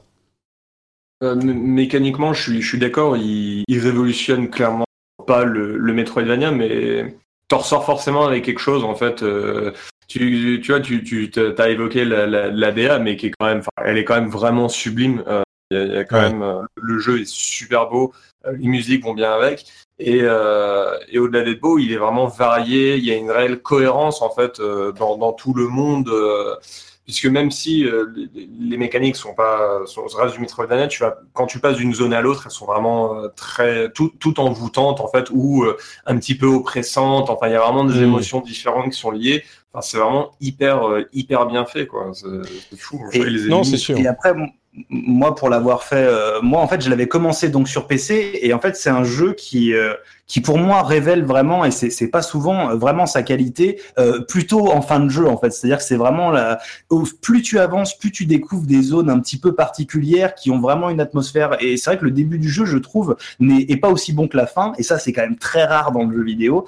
Et euh, je trouve qu'il devient de mieux en mieux au fur et à mesure que tu le parcours. Et euh, je pense que c'est ça qui fait sa force et c'est ça qui fait qu'il y a une communauté, je pense, qui a été aussi attachée à lui et qui fait qu'aujourd'hui il cartonne euh, sur Switch parce que les gens qui, qui sont allés euh, qui, qui, qui, qui l'ont parcouru, au-delà justement de ce, ce, côté un petit peu, oui, c'est classique, on va dire, dans, en termes de, de, game design, mais il y a une maîtrise, et puis il y a aussi, voilà, il a, il a digéré pas mal de choses de Dark Souls, et il se les réapproprie, il en fait d'autres trucs, et voilà, c'est vraiment, euh, oui, il est assez impressionnant quand même. Il reste clairement moderne quand même. Voilà, il, est, il, est, il, est, aussi très moderne, voilà, il fait quand même plein de choses euh, hyper intéressantes, et voilà, il porte la recette différemment et une fois que tu voilà, il y, a quelque chose vraiment d'enchanteur ouais, je trouve dans ce jeu euh, et c'est difficile à, à, à, analyser mais c'est aussi ce qui fait la beauté. Il y a un truc super généreux aussi, je trouve. En contenu partout, il y a toujours quelque chose à trouver euh, enfin si tu cherches quelque chose, tu trouveras en fait, je trouve dans dans, dans le jeu. Et, et, les choses que tu ne cherches pas, tu vas trouver aussi d'autres choses. bah moi j'avais j'avais effectivement fait euh, je crois un petit peu plus du premier niveau donc je m'étais arrêté assez vite. Et et c'est vrai que c'est pas la première fois que j'entends dire que le jeu et, se révèle encore plus au fur et à mesure. Il faudrait peut-être que je réessaye un petit peu, euh, que je lui redonne sa chance. Mais il y a tellement de trucs auxquels il faut jouer. C'est, ah oui, c'est terrible. Hein. c'est, terrible. Mais, voilà, moi je regrette pas de lui avoir redonné sa chance. J'étais vraiment mm. comme toi. Je me disais bon, c'est un Metroidvania, en plus c'est un peu longuet et tout. Et, et finalement, une fois passé la dizaine d'heures, euh, on commence vraiment, on a beaucoup de mobilité, tu peux te déplacer très rapidement, tu découvres beaucoup de choses. Ça commence à, à faire un peu, ça commence à prendre un peu du sens dans ta tête. Et, et là, là, ça commence à être euh, très très chouette. J'avais été frustré par la difficulté de platforming. Euh, oui, c'est vrai qui, que c'est pas évident. Qui augmente assez vite. Mais entre temps, il y a eu Céleste euh, que j'ai fini, donc je me dis maintenant, je suis paré, c'est bon. Je suis un warrior du platforming et des, des jeux difficiles sous la fontaine avec Céleste. Pardon? T'es parti t'entraîner sous la fontaine avec Céleste avant de la cascade. Exactement, ouais, la, la cascade euh, dans, dans, au Japon, tu vois, euh, avec en brasant la tête, et je suis devenu un moine du, du platforming difficile. Euh, bon, je lui redonnerai peut-être sa chance. Euh, en tout cas, ce qui est clair, c'est que Exerve avait raison. Il prêche la bonne parole depuis euh, la sortie l'année dernière. Donc, il faut rendre à Céleste César. Est fabuleux aussi. Hein. Céleste, c'est ah bah. une petite merveille aussi, hein, vraiment. Je vais vous dire, pour le moment, Céleste, c'est mon, mon jeu de l'année. oui, moi, faut choisir si je devais en retenir un aussi cette année, bah il y a Hollow Knight mais qui est pas sorti du coup cette année. Ah mais bah oui, pour moi cette année, ce serait aussi Céleste que je trouve vraiment. Mm. C'est un jeu qui est euh, à la fois très réussi sur le plan du game design, mais en plus qui a un discours qui est euh, qui est super intelligent. Euh, vraiment un, beau jeu quoi, vraiment un beau jeu quoi. Et, et du coup, enfin, oui, je dis c'est mon jeu de l'année. Et pourtant, Dieu sait que j'ai adoré God of War aussi. Euh, je sais qu'il a ses, ses, ses, petits défauts pour certains. On en avait parlé justement avec Exerve. Euh, on en reparlera peut-être un jour. Mais le, le, le God of War, j'ai été ébloui par le jeu. Et, et, je crois que Céleste reste quand même euh, mon jeu préféré cette année. Donc c'est dire à quel point il est haut dans mon estime. Donc, euh, enfin, on verra. L'année n'est pas encore terminée. Tout à fait. Euh, tiens, parlons un petit peu de grosses machines euh, euh, et de, de promotion de, de, gros studios.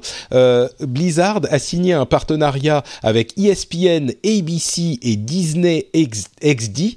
Euh, c'est des grosses chaînes américaines, hein, vous l'aurez compris, pour retransmettre à la télévision la euh, Overwatch League, sachant que les finales vont être vont passer sur ESPN, mais la vraie chaîne ESPN, ESPN Prime en quelque sorte. Et, et c'était pas le cas pour les euh, compétitions d'e-sport avant. Si je ne m'abuse, euh, l'e-sport sur ESPN avait, été uniquement sur ESPN 2, ESPN 3, etc. Là, ça, sera ESPN tout court, et il y aura aussi sur ABC et Disney. Donc, encore une fois, la progression, c'est pas le début, mais enfin la progression de l'e-sport euh, à la télévision aux États-Unis, euh, mais c'est une étape importante, je crois. Si on a la, finale de l'Overwatch League première saison sur ESPN au même titre que un grand combat de boxe ou je sais pas la Coupe du Monde de football, c'est une étape importante, je trouve.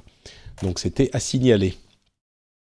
Oui, bah Overwatch confirme un peu, je trouve. Je trouve que Blizzard a quand même avec Overwatch une vraie volonté affichée de s'inscrire dans les circuits un peu plus traditionnels, euh, peut-être un peu plus euh, bah, comme la télévision au début. Enfin, en tout cas, et avec l'Overwatch League aussi, où là c'était vraiment en forme euh, très bah, très sportive classique en fait, mmh. où c'était des grands clubs qui devaient acheter leur place pour pouvoir jouer en ligue, quitte du coup à s'éloigner un petit peu en fait euh, du, côté un peu plus open, euh, open bar entre guillemets euh, auquel on est habitué à l'e-sport où il y a des phases qualificatives auxquelles tout le monde participe. Là non, c'est fallait fallait payer tes 20 millions pour avoir accès au spot.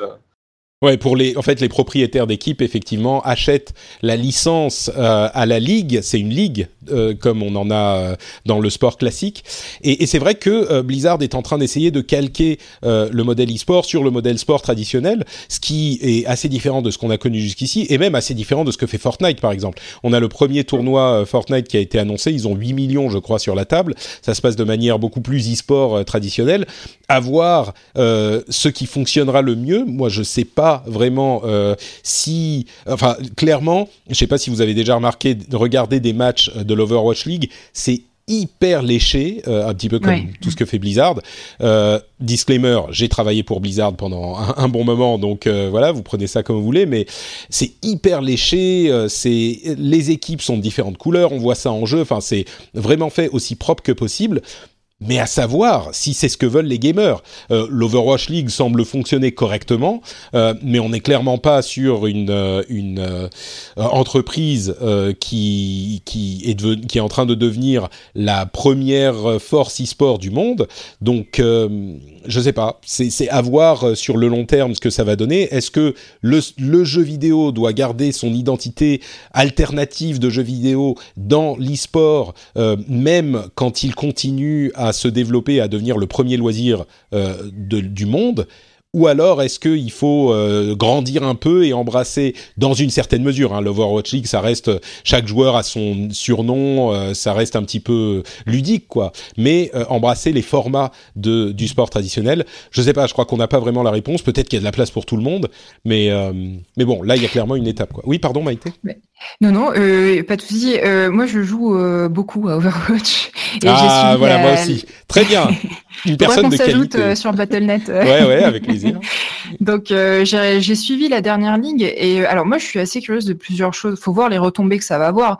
dans l'idée, c'est pas mal. C'est plutôt une bonne nouvelle d'apprendre qu'on va rediffuser des, des matchs d'e-sport sur le, la télé, enfin, sur les écrans traditionnels, on va dire. Mais moi, il y a, y, y a, quand même une chose qui m'intrigue, c'est que les, les joueurs d'Overwatch, ou en tout cas les gens qui veulent suivre euh, une ligue comme ça, euh, ils savent où aller euh, la chercher sur Internet. Donc pourquoi la diffuser à la télé euh, Ça, j'ai un peu de mal à comprendre dans le sens où bah, moi, j'ai regardé, j'ai suivi la ligue avec mes potes et euh, bah, on a on a juste streamé euh, l'écran du PC sur une, enfin on a on a branché un écran de télé pardon sur le sur le PC. On n'avait pas besoin d'aller sur une chaîne en particulier. Donc bon, il y a, y a, une volonté de gagner en, en, visibilité. Maintenant, je me mets à la place d'un téléspectateur, que ce soit de chez Disney ou ABC, qui a jamais regardé un match Overwatch et qui atterrit sur la ligue aussi sympa que ça puisse être visuellement c'est quand même pas facile à suivre. Un match d'Overwatch, c'est assez, euh, assez cryptique, quoi. Donc, euh, voilà, à part, à part pour gagner en visibilité. Euh, mais, non, mais je crois que c'est ça, c'est le but, c'est de se dire, nous, on sait aller sur Twitch ou brancher la télé sur machin ou utiliser une app sur notre box préférée mais il y a plein de gens qui allument simplement la télé. Et je pense que oui, euh, monsieur et madame euh, Duchemol vont pas forcément se tomber sur Overwatch au hasard et se mettre à suivre. Il y en aura peut-être, mais c'est pas tout le monde. Mais peut-être que si tu vas chez des potes et euh, que tu dis, euh, bah justement, tu le disais tout à l'heure, Maïté, les, la génération, les générations d'aujourd'hui jouent un petit peu aux jeux vidéo. T'as des gens qui jouent à Fortnite, tu leur dis ah ouais c'est un FPS aussi, sauf que c'est en équipe machin. Euh, tu t'allumes la télé et c'est tu, tu te fais ta soirée comme tu te fais ta soirée pour euh, le, la Coupe du Monde ou le Super Bowl ou Dieu sait quoi et t'amènes le popcorn, et puis les gens regardent, ils suivent un peu, au bout d'une heure, ils comprennent plus ou moins ce qu'il faut faire c'est le pari. Je ne sais pas si ça fonctionnera, mais je pense que c'est ça le pari, c'est de se dire on va amener ce type de d'événement facilement dans le monde euh, des gens qui ne sont pas habitués. C'est exactement le but, je, crois. Tu as, mis le doigt dessus, mais euh, dans l'autre sens, en fait. C'est que c'est pour amener ça chez les gens qui savent pas brancher leur télé sur Twitch. Oui, ce sera intéressant de voir les retomber. Hein, oui, c'est sûr.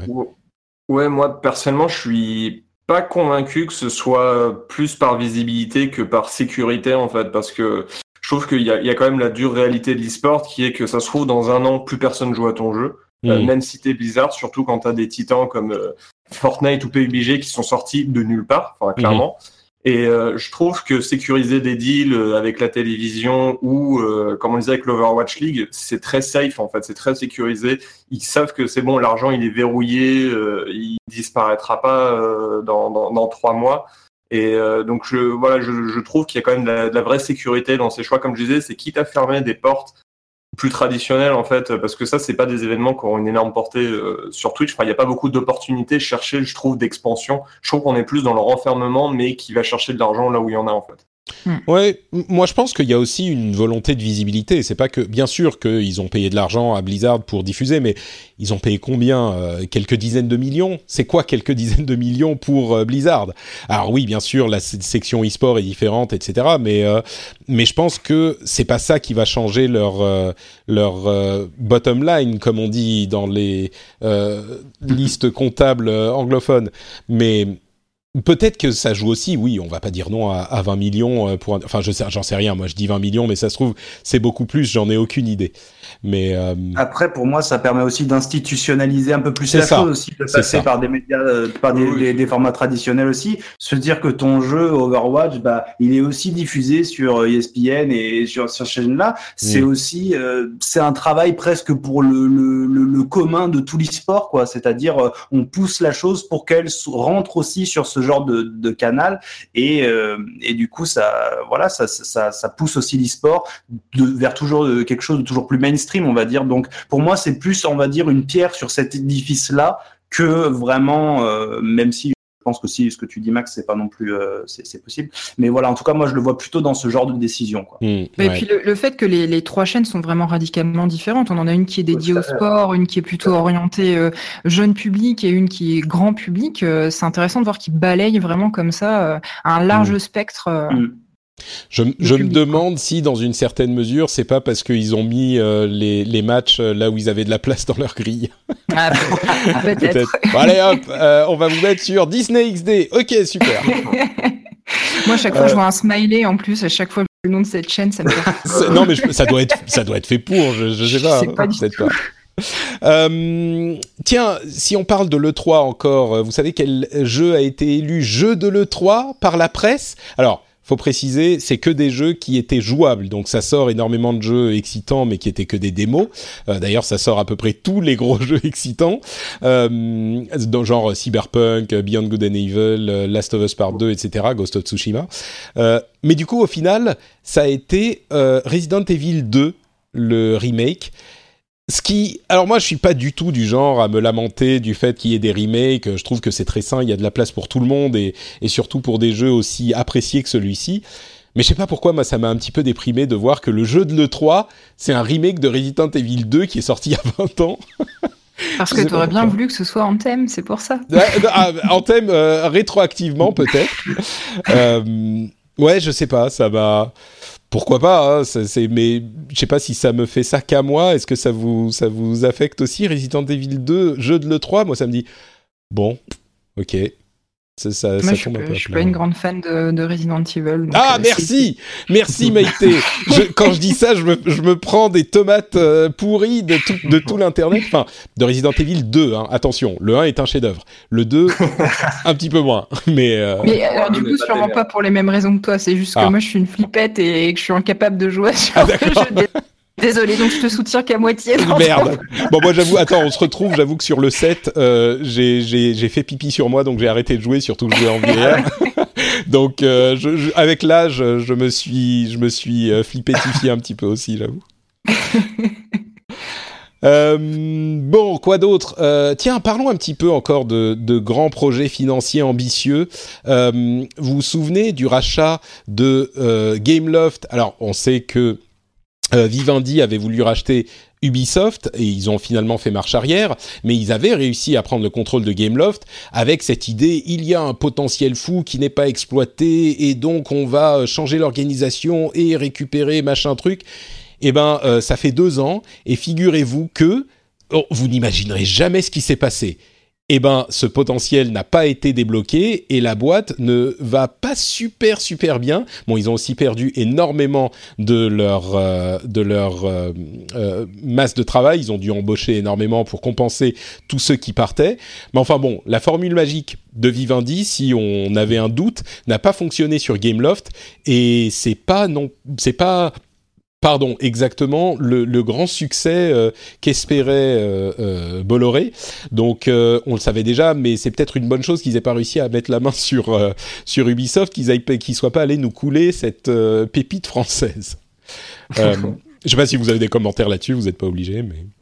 Oui, bah, ça démontre encore une nouvelle fois comment le monstre s'approprie certains trucs en faire péter avec et puis au final euh, n'arrive pas à, vraiment transformer l'essai euh, une fois acheté. Quoi. Ceci dit, euh, financièrement, Vivendi, il faut pas oublier, ils ont fait une très belle plus-value quand même avec en revendant. Ouais, sur leur opération Ubisoft. Oui, oui, bien sûr. Donc peut-être que dans un ou deux ans, ils vont revendre Gameloft et dire ah bah ils sont mis un petit milliard en fait.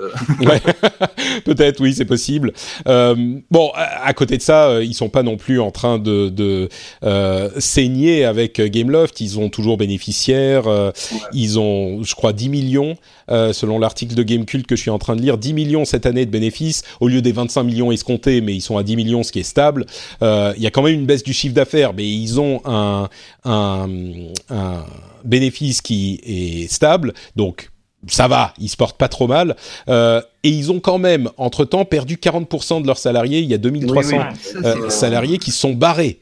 C'est quand même... Moi, j'ai l'impression que personne n'est surpris au final de, de cette news-là, mais quand tu la lis, je la trouve d'une tristesse pour les gens qui bossent là-dedans. Euh, j'ai envie de dire que c'est ce qui arrive quand tu gères une entreprise de jeux vidéo comme tu gères un supermarché, quoi. Euh, j'ai l'impression que oui, c'est une, une, enfin, c'est une industrie qui brasse énormément d'argent, mais je pense que quand tu quand aimes ça, tu sais que le c'est presque de l'artisanat, en tout cas pour les, les, les, bonnes boîtes de jeux vidéo. Euh, ça repose plus sur le savoir-faire des gens qui sont là depuis longtemps. Enfin, je sais pas, il faut pérenniser les emplois. C'est vraiment un domaine où tu te nourris de l'expérience des gens qui sont dedans. Euh, et tu faut enfin faut voilà faut fidéliser les figures fortes de ton entreprise enfin voilà quand tu lis le, la news que tu nous as mis en lien avec le départ de 14 cadres enfin je sais pas mais je dirige une entreprise je vois ça je panique quoi tu vois donc euh, c'est c'est triste quoi enfin je dirais, alors pour prendre, je me fais toujours un petit peu l'avocat du diable, pour prendre un petit peu le côté euh, Vivendi de l'histoire, euh, finalement, tous ces gens sont partis en, en quoi un an. Euh, ils sont partis au départ de l'acquisition. La, de certainement parce qu'ils se sont dit ok c'est terminé je me barre. Et donc Vivendi n'a même pas vraiment eu l'opportunité de mettre en place sa stratégie avec euh, une certaine stabilité. Donc peut-être que sur le long terme, ils vont avoir, euh, bon, ils ont dû récupérer des jeunes, ce qui est pas forcément idéal pour ces questions d'expérience que tu évoquais avec euh, justesse, Maïté, mais peut-être que sur le un petit peu plus long terme, ça va porter ses fruits une fois qu'ils auront pu reconstruire euh, leurs équipes, parce que là, effectivement, c'était la Bérésina au départ de, de l'acquisition et c'est ça prend forcément du temps à, à, à reconstruire. Et donc, ils ont réussi à maintenir la barque euh, malgré ces problèmes qui se sont posés très très vite. Donc, bon, je vous avoue que je dis ça en n'y croyant qu'à moitié, mais euh, on pourrait voir les choses comme ça aussi. Écoute, on peut en reparler dans quatre ans, même quand la prochaine victoire de la France à la Coupe du Monde. c'est ça, oui. Mais, mais c'est sûr que je pense que dans tous les milieux qui sont euh, de l'entertainment, c'est-à-dire à moitié artistique, à moitié commerciaux, euh, ou à moitié, euh, si, à moitié commerciaux, moi, c'est mon expérience. En tout cas, je vois ah, quand j'ai travaillé chez Blizzard et de mon, ma connaissance de connaisseur de l'industrie, il y a vraiment, il faut trouver cette limite, cette frontière entre euh, l'intention artistique et quand même la conscience du fait que euh, tu vas vendre un produit à des consommateurs. Et la limite est très difficile à trouver. Si tu vas trop trop d'un côté euh, tu finis par faire des trucs qui trouvent pas leur public. Euh, et si tu, vas trop de l'autre, euh, tu fais des trucs qui ne, ne, peuvent pas trouver de public parce que c'est des trucs trop packagés, c'est l'ambiance supermarché. Donc à voir si Vivendi va réussir à trouver cet équilibre ou si, comme on leur prête peut-être avec un petit peu de, de, de, comment dire de cynisme, ils vont s'orienter dans la politique supermarché. Peut-être qu'ils sont intelligents et qu'ils savent qu'il faut avoir un, un, trouver cet équilibre quoi. On sait pas encore. Surtout dans le mobile, je crois qu'il n'y a quand même pas la réputation où il y a le plus d'artisanat quand même. ouais, ouais. C'est pas le marché le plus artistique, ouais. Bah, d'ailleurs, c'était ah non, c'était bah, Ketchup qui est d'ailleurs racheté par Ubisoft, qui avait eu des, des petits, euh, qui avait été un peu montré du doigt où ils avaient quand même clairement cloné un jeu euh, mobile et voilà. Enfin, c'était. Mmh. Ah bah ça arrive tout le temps. Oui.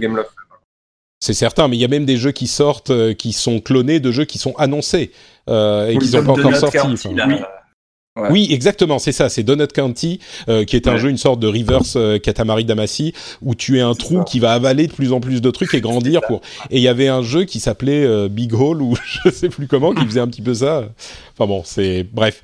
C'est sûr que le milieu du mobile n'est pas forcément le l'industrie la plus idéale pour euh, pour étendre tes ailes de d'artiste. Ah, pourtant, il y, y, a des vraies perles, mais c'est vrai que pour le c'est sûr. Gameloft n'a pas une super réputation pourtant, j'ai des potes qui bossent là-bas qui sont vraiment très très bons, mais bon, ce serait un peu hypocrite de dire que c'est une boîte qui a une bonne réputation en termes de, produits, quoi. Bah, ils sont bah. spécialisés dans la copie euh, facile mobile de jeux à succès. Euh.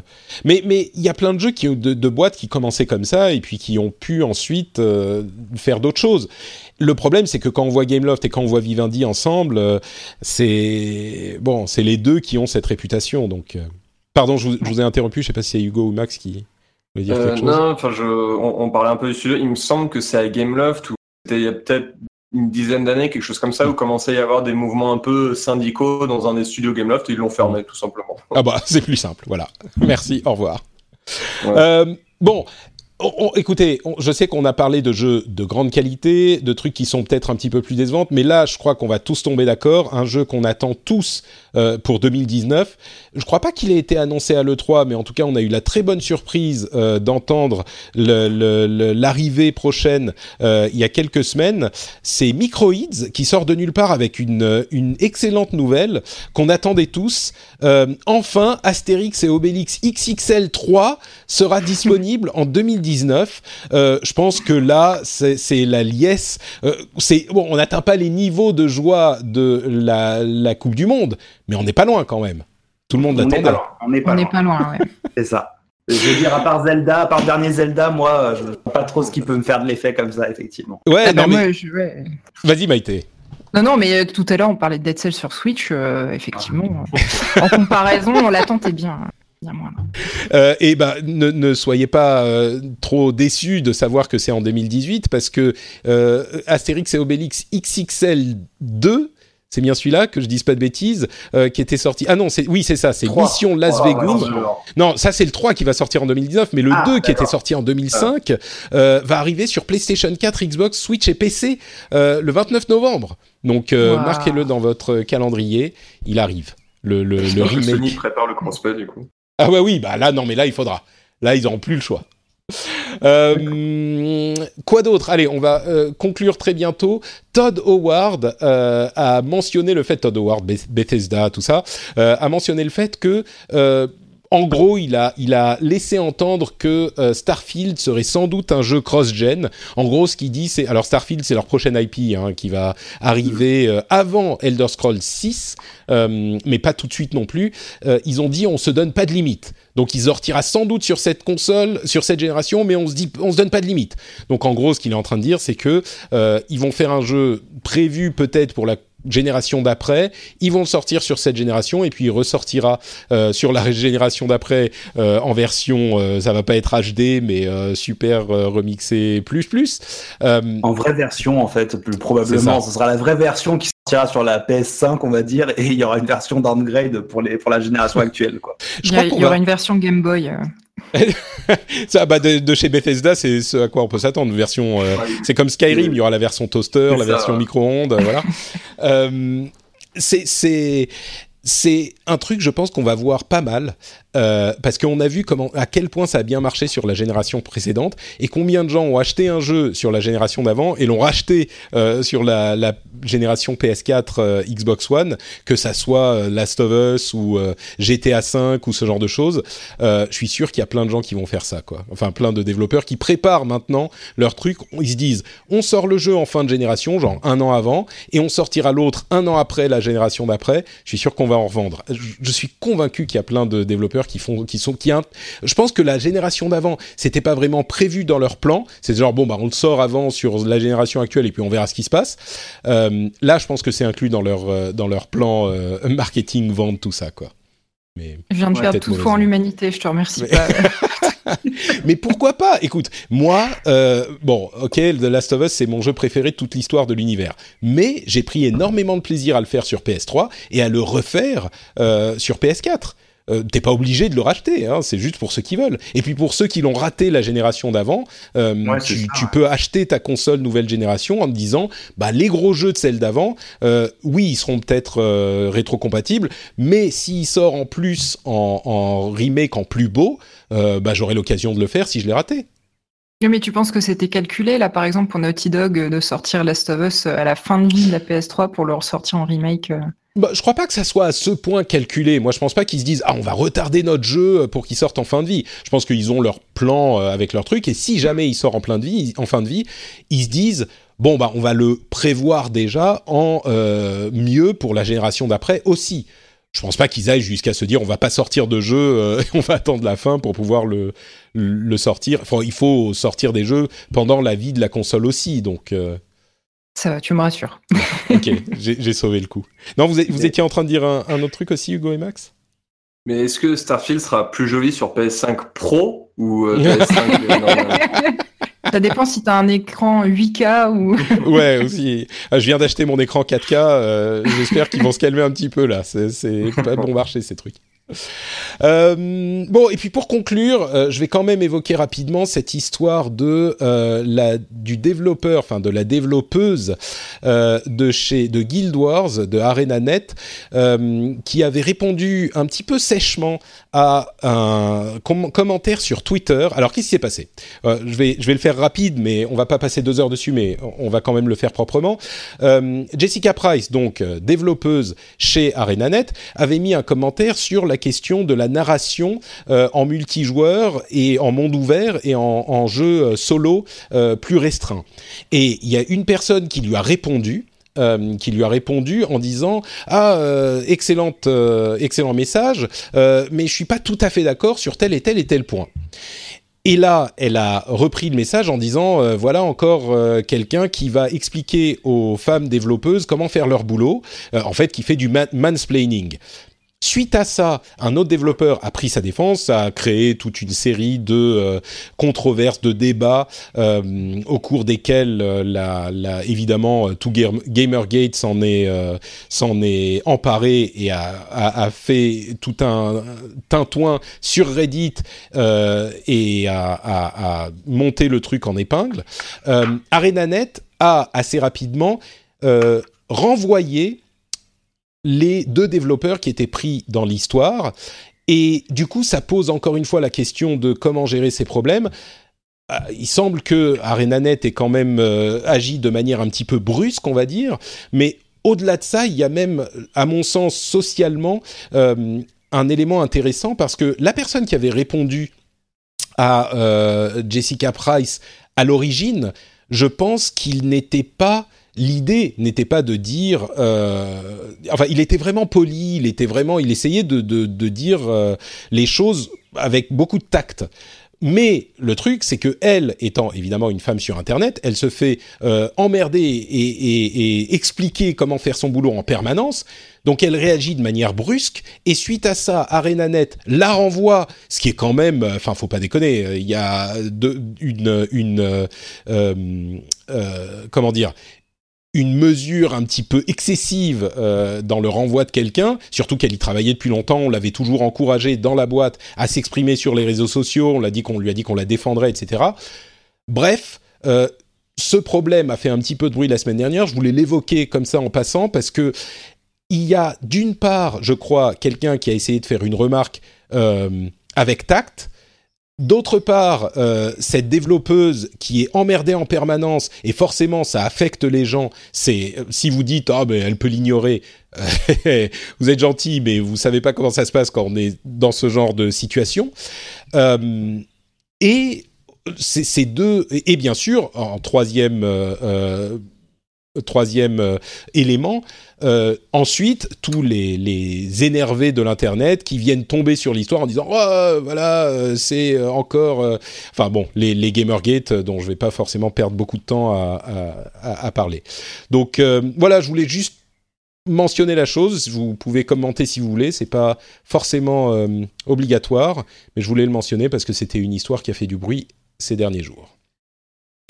Oui, moi je, suis encore euh, surprise qu'il y ait des gens qui réussissent à tomber dans le piège euh, du, du flame war comme ça sur Internet. Enfin, euh, alors bon, il y a plusieurs choses dans, dans dans cette news-là, c'est sûr que c'est dommage qu'elle n'ait pas pu au moins s'expliquer avec ses supérieurs, enfin qu'il la renvoie comme ça, si j'ai bien compris. En gros, ils lui ont laissé son chèque et puis euh, bye bye. Mm. C'est un peu dommage qu'elle ait pas pu s'expliquer. C'est le truc comme dans les films, quoi. Il l'amène dans le avec les relations humaines euh, et pendant ce temps, il y a le vigile qui va vider ton bureau, quoi. Donc c'était. Euh, ouais. Après, c'est toujours compliqué parce que une, une discussion comme ça Internet, que ce soit sur Twitter ou ailleurs, tu connais pas le contexte, tu connais pas les gens, tu sais pas, euh, euh, peut-être que j'en sais rien, elle a eu une super mauvaise nouvelle dans la journée, qu'elle était pas, elle était pas dans son état normal. Est-ce qu'elle connaissait le gars euh, qui, effectivement, son tweet avait pas l'air plus agressif que ça, mais il y avait peut-être un précédent? on, on sait jamais sur Internet, c'est toujours très difficile de d'interpréter ce que les gens disent. On n'a pas la personne en face, on n'a pas le, le, le langage physique, on va dire. Donc on sait à quel point ça peut dériver. Ça c'est c'est pas nouveau, mais surtout ce que ça montre, c'est à quel point le, on va dire les, forces dirigeantes de, ce, de ces grosses entreprises-là sont flippées par euh, ce qui se passe sur euh, sur Internet, euh, pas seulement sur Twitter, mais voilà les, le, comment dire l'influence que que ces joueurs-là, ces communautés-là peuvent avoir sur les sur les prises de décision de de, ces personnes-là qui sont complètement terrorisées. J'ai l'impression de limite dans un épisode de Black Mirror euh, quand j'ai lu les différents articles de se dire voilà quel est le pouvoir de ces de ces joueurs, de ces communautés vis-à-vis -vis des décisions humaines. Euh, que prennent les grosses entreprises derrière. Quoi.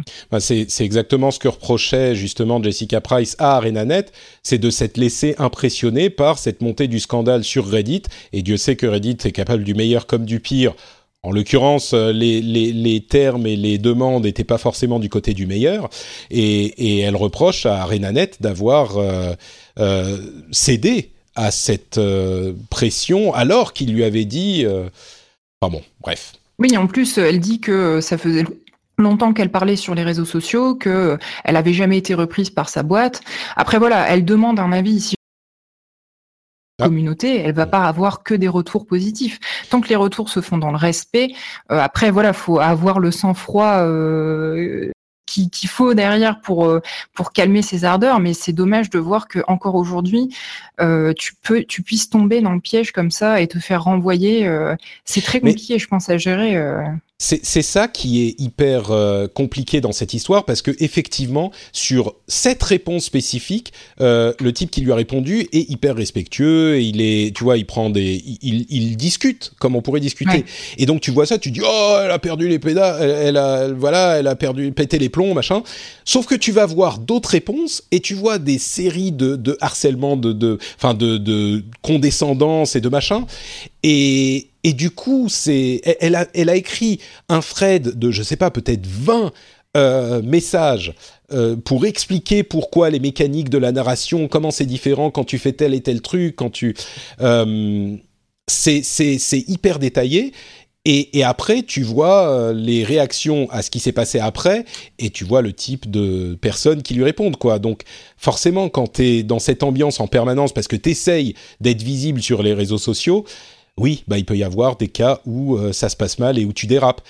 Et si tu dérapes, tu te fais virer par ta boîte immédiatement.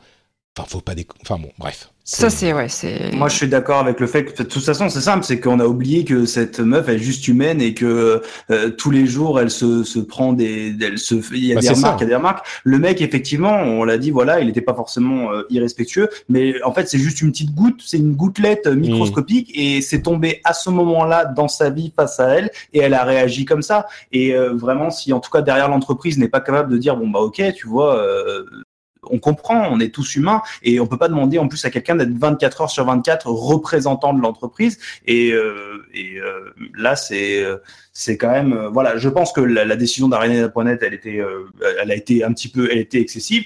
Et il y a eu de toute façon des échos à cette histoire. Et tu vois qu'il y a même des boîtes qui ont pris un peu le contre-pied. Il y a la une femme je sais plus comment elle s'appelle qui est aussi narrative designeuse mais chez Arkane qui elle aussi a repris je crois un peu les choses. Elle s'est aussi fait harceler. Mais du coup Arkane a adopté un petit peu la, la position différente. Elle a traité les choses différemment. Donc voilà ça fait du bruit mais ça s'inscrit effectivement dans, de toute façon dans dans toute une espèce de mouvance qui est actuellement. Et euh, malheureusement, il y a des femmes qui en font un peu les frais pour, euh, pour faire avancer les choses.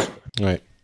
Que les gens n'aient pas le recul euh, nécessaire pour réagir correctement sur les réseaux sociaux, c'est une chose, mais que les entreprises qui sont derrière prennent pas le temps, elles, de prendre le recul et de traiter avec un peu d'intelligence ce genre de choses, ça par contre c'est assez effrayant. Quoi. Ouais, je suis, je suis complètement d'accord avec ça, parce que pour moi, en fait, au cœur du truc, c'est une vraie question de perspective, parce que moi aussi, ma première réaction en, en, voyant les tweets du mec.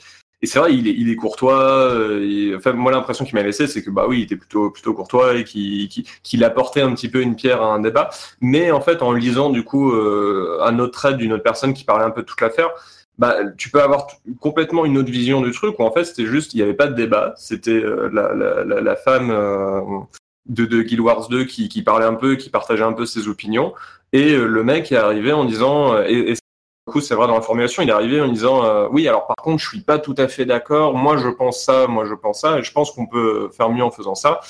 Et il n'a pas non plus ouvert de débat de son côté. Donc d'autres personnes mm. vont dire que lui, il a été assez condescendant, qu'il est arrivé à un débat qui n'existait pas, qu'il a un peu apporté son avis alors qu'on lui demandait pas. Et ça, il y a et c'est, je pense qu'il n'y a pas de, de, vérité en fait. Les, les, les, deux sont plus ou moins vrais. Ces deux perspectives euh, qui, qui, qui, se valent plus ou moins. Et, et comme tu l'as dit, euh, c'est le, gros souci, je pense, c'est que l'entreprise n'a pas eu la patience et le respect, en fait, de, de, voir un peu les différentes perspectives qui puissent exister et va juste virer, quoi. Donc, ça me donne clairement pas envie de bosser dans un milieu comme ça.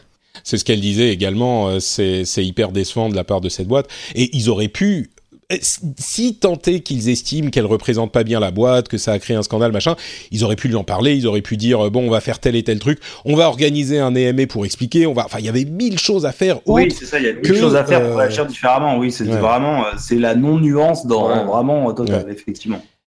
Bref, si vous voulez une, chose un petit peu plus réjouissante, si on n'aime pas le, ce type de d'attitude sur Internet, Rainbow Six Siege, qui est visiblement assez euh, perclus par la toxicité de ses joueurs, a commencé à euh, bannir les gens sans autre forme de procès, justement, pour l'utilisation de termes euh, à consonance haineuse. Et il y a eu cette, ce tweet assez délicieux d'une personne qui a dit en anglais Fuck you guys, I just got a ban for saying neba in chat. en français, c'est allez vous faire j'ai reçu un ban pour avoir dit Niba en chat. Niba, c'est une manière de dire nigger, donc nègre, sans dire nigger. Et c'est clairement ce que ça veut dire et tout le monde le sait. À ça, euh, Rainbow Six répond good. Et ça, ça fait hyper plaisir. Tu te dis oui, on peut comprendre, on peut expliquer, on peut voir la machin, on peut voir le, le les différents euh, euh, euh, côtés, et on le fait tellement à force parce qu'on comprend que ça crée des, des, des, des engueulades trop faciles sur Internet que par moment tu te dis quand il y a quelqu'un qui veut juste dire, euh, qui veut juste utiliser des termes de ce genre qui sont clairement offensants et s'il se fait juste bannir, en plus, bon, bannir une demi-heure, une heure, euh, voilà, on lui a pas enlevé ses enfants non plus.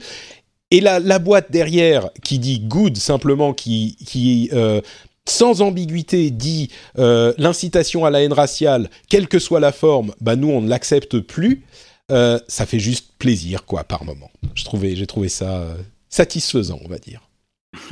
Je pense que les gens ont perdu le, sens de, enfin, si tu veux, le, l'importance des propos qui peuvent tenir euh, même sur Internet euh, sous anonymat, quoi. Enfin, le, mec qui dit j'ai juste dit ça, il réalise pas du tout ce qu'il a fait. Moi, j'aurais été euh, la boîte, j'aurais doublé son ban juste derrière.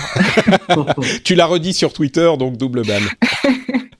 ouais, et c'est c'est c'est hyper compliqué parce que si tu te lances à corps perdu dans ce genre de euh, d'attitude, tu peux très facilement tomber dans l'excès inverse. Donc, il faut pas non plus euh, perdre la mesure.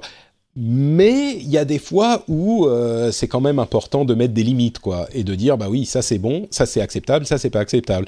Voilà ce qui est pas acceptable, et ça fait partie de l'éducation qu'on qu'on qu'on amène dans notre jeu finalement, et sur le net et dans la société en général. Donc oui, ça, ça, rentre bien en écho avec euh, l'affaire dont on a parlé tout à l'heure, où ça rabat bien le caquet des gens qui se disent bah, j'ai acheté le jeu, donc.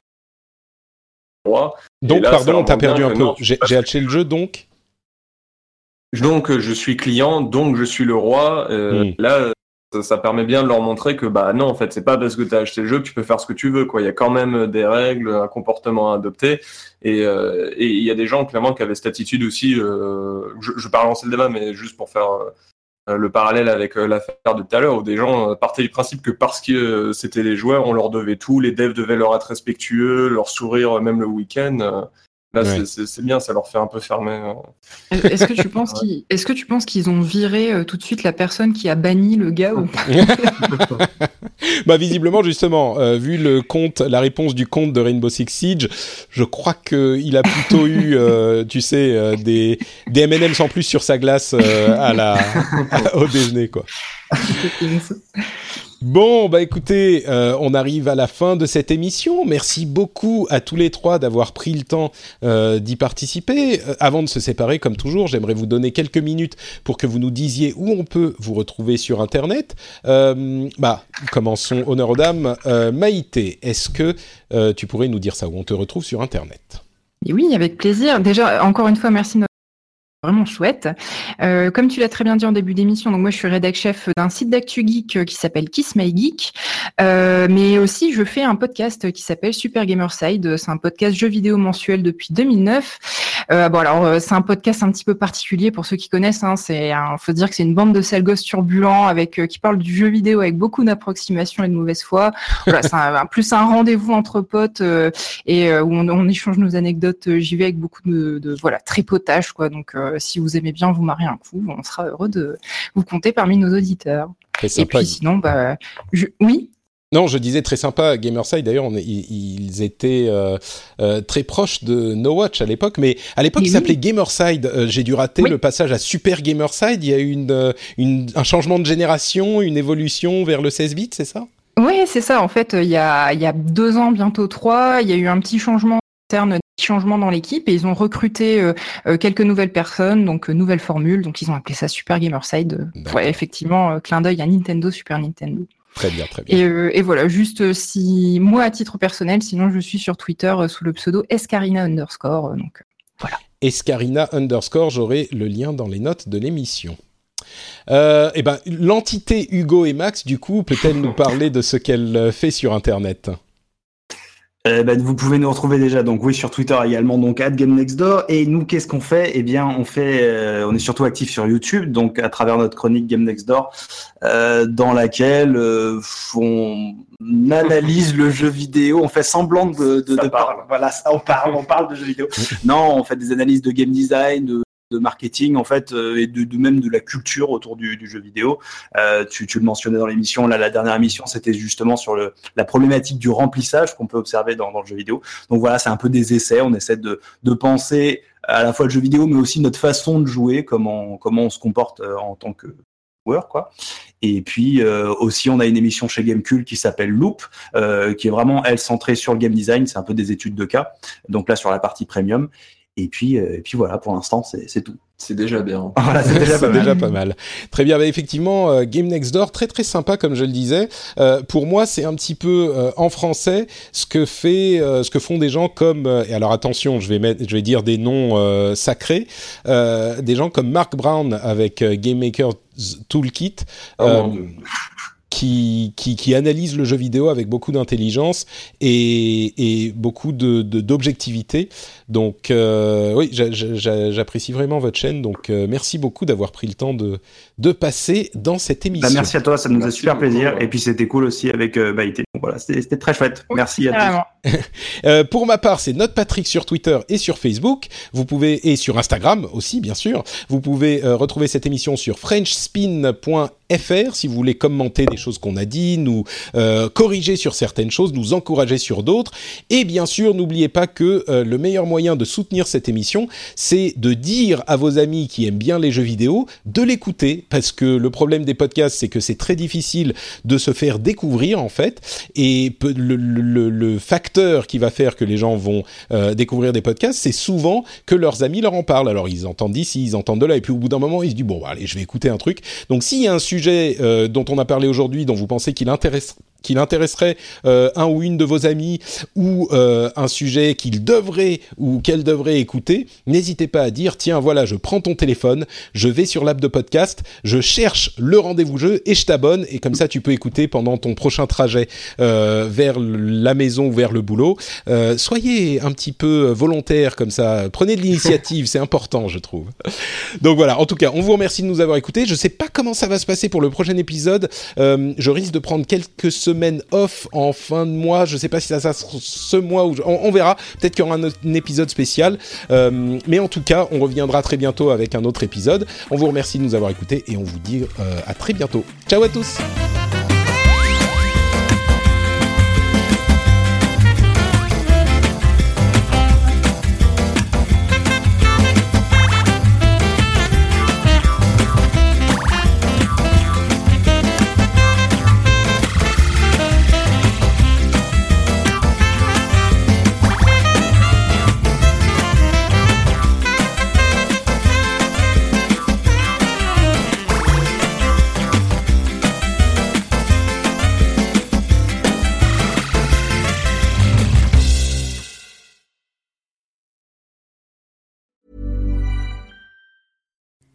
Hi, I'm Kara Berry, host of Everyone's Business But Mine, and I am an all inclusive addict. Enter Club Med, the best all inclusive for you and your family. With resorts worldwide, from their family flagship resort, Club Med Punta Cana, to their only mountain resort in Canada, Club Med Quebec, they have everything you need to relax. With their 20 plus sports activities, wellness programs, you can dine on delicious cuisine and make memories with your family. So book your next getaway with Club Med. Visit clubmed.us or call 1 800 Club Med or your travel advisor.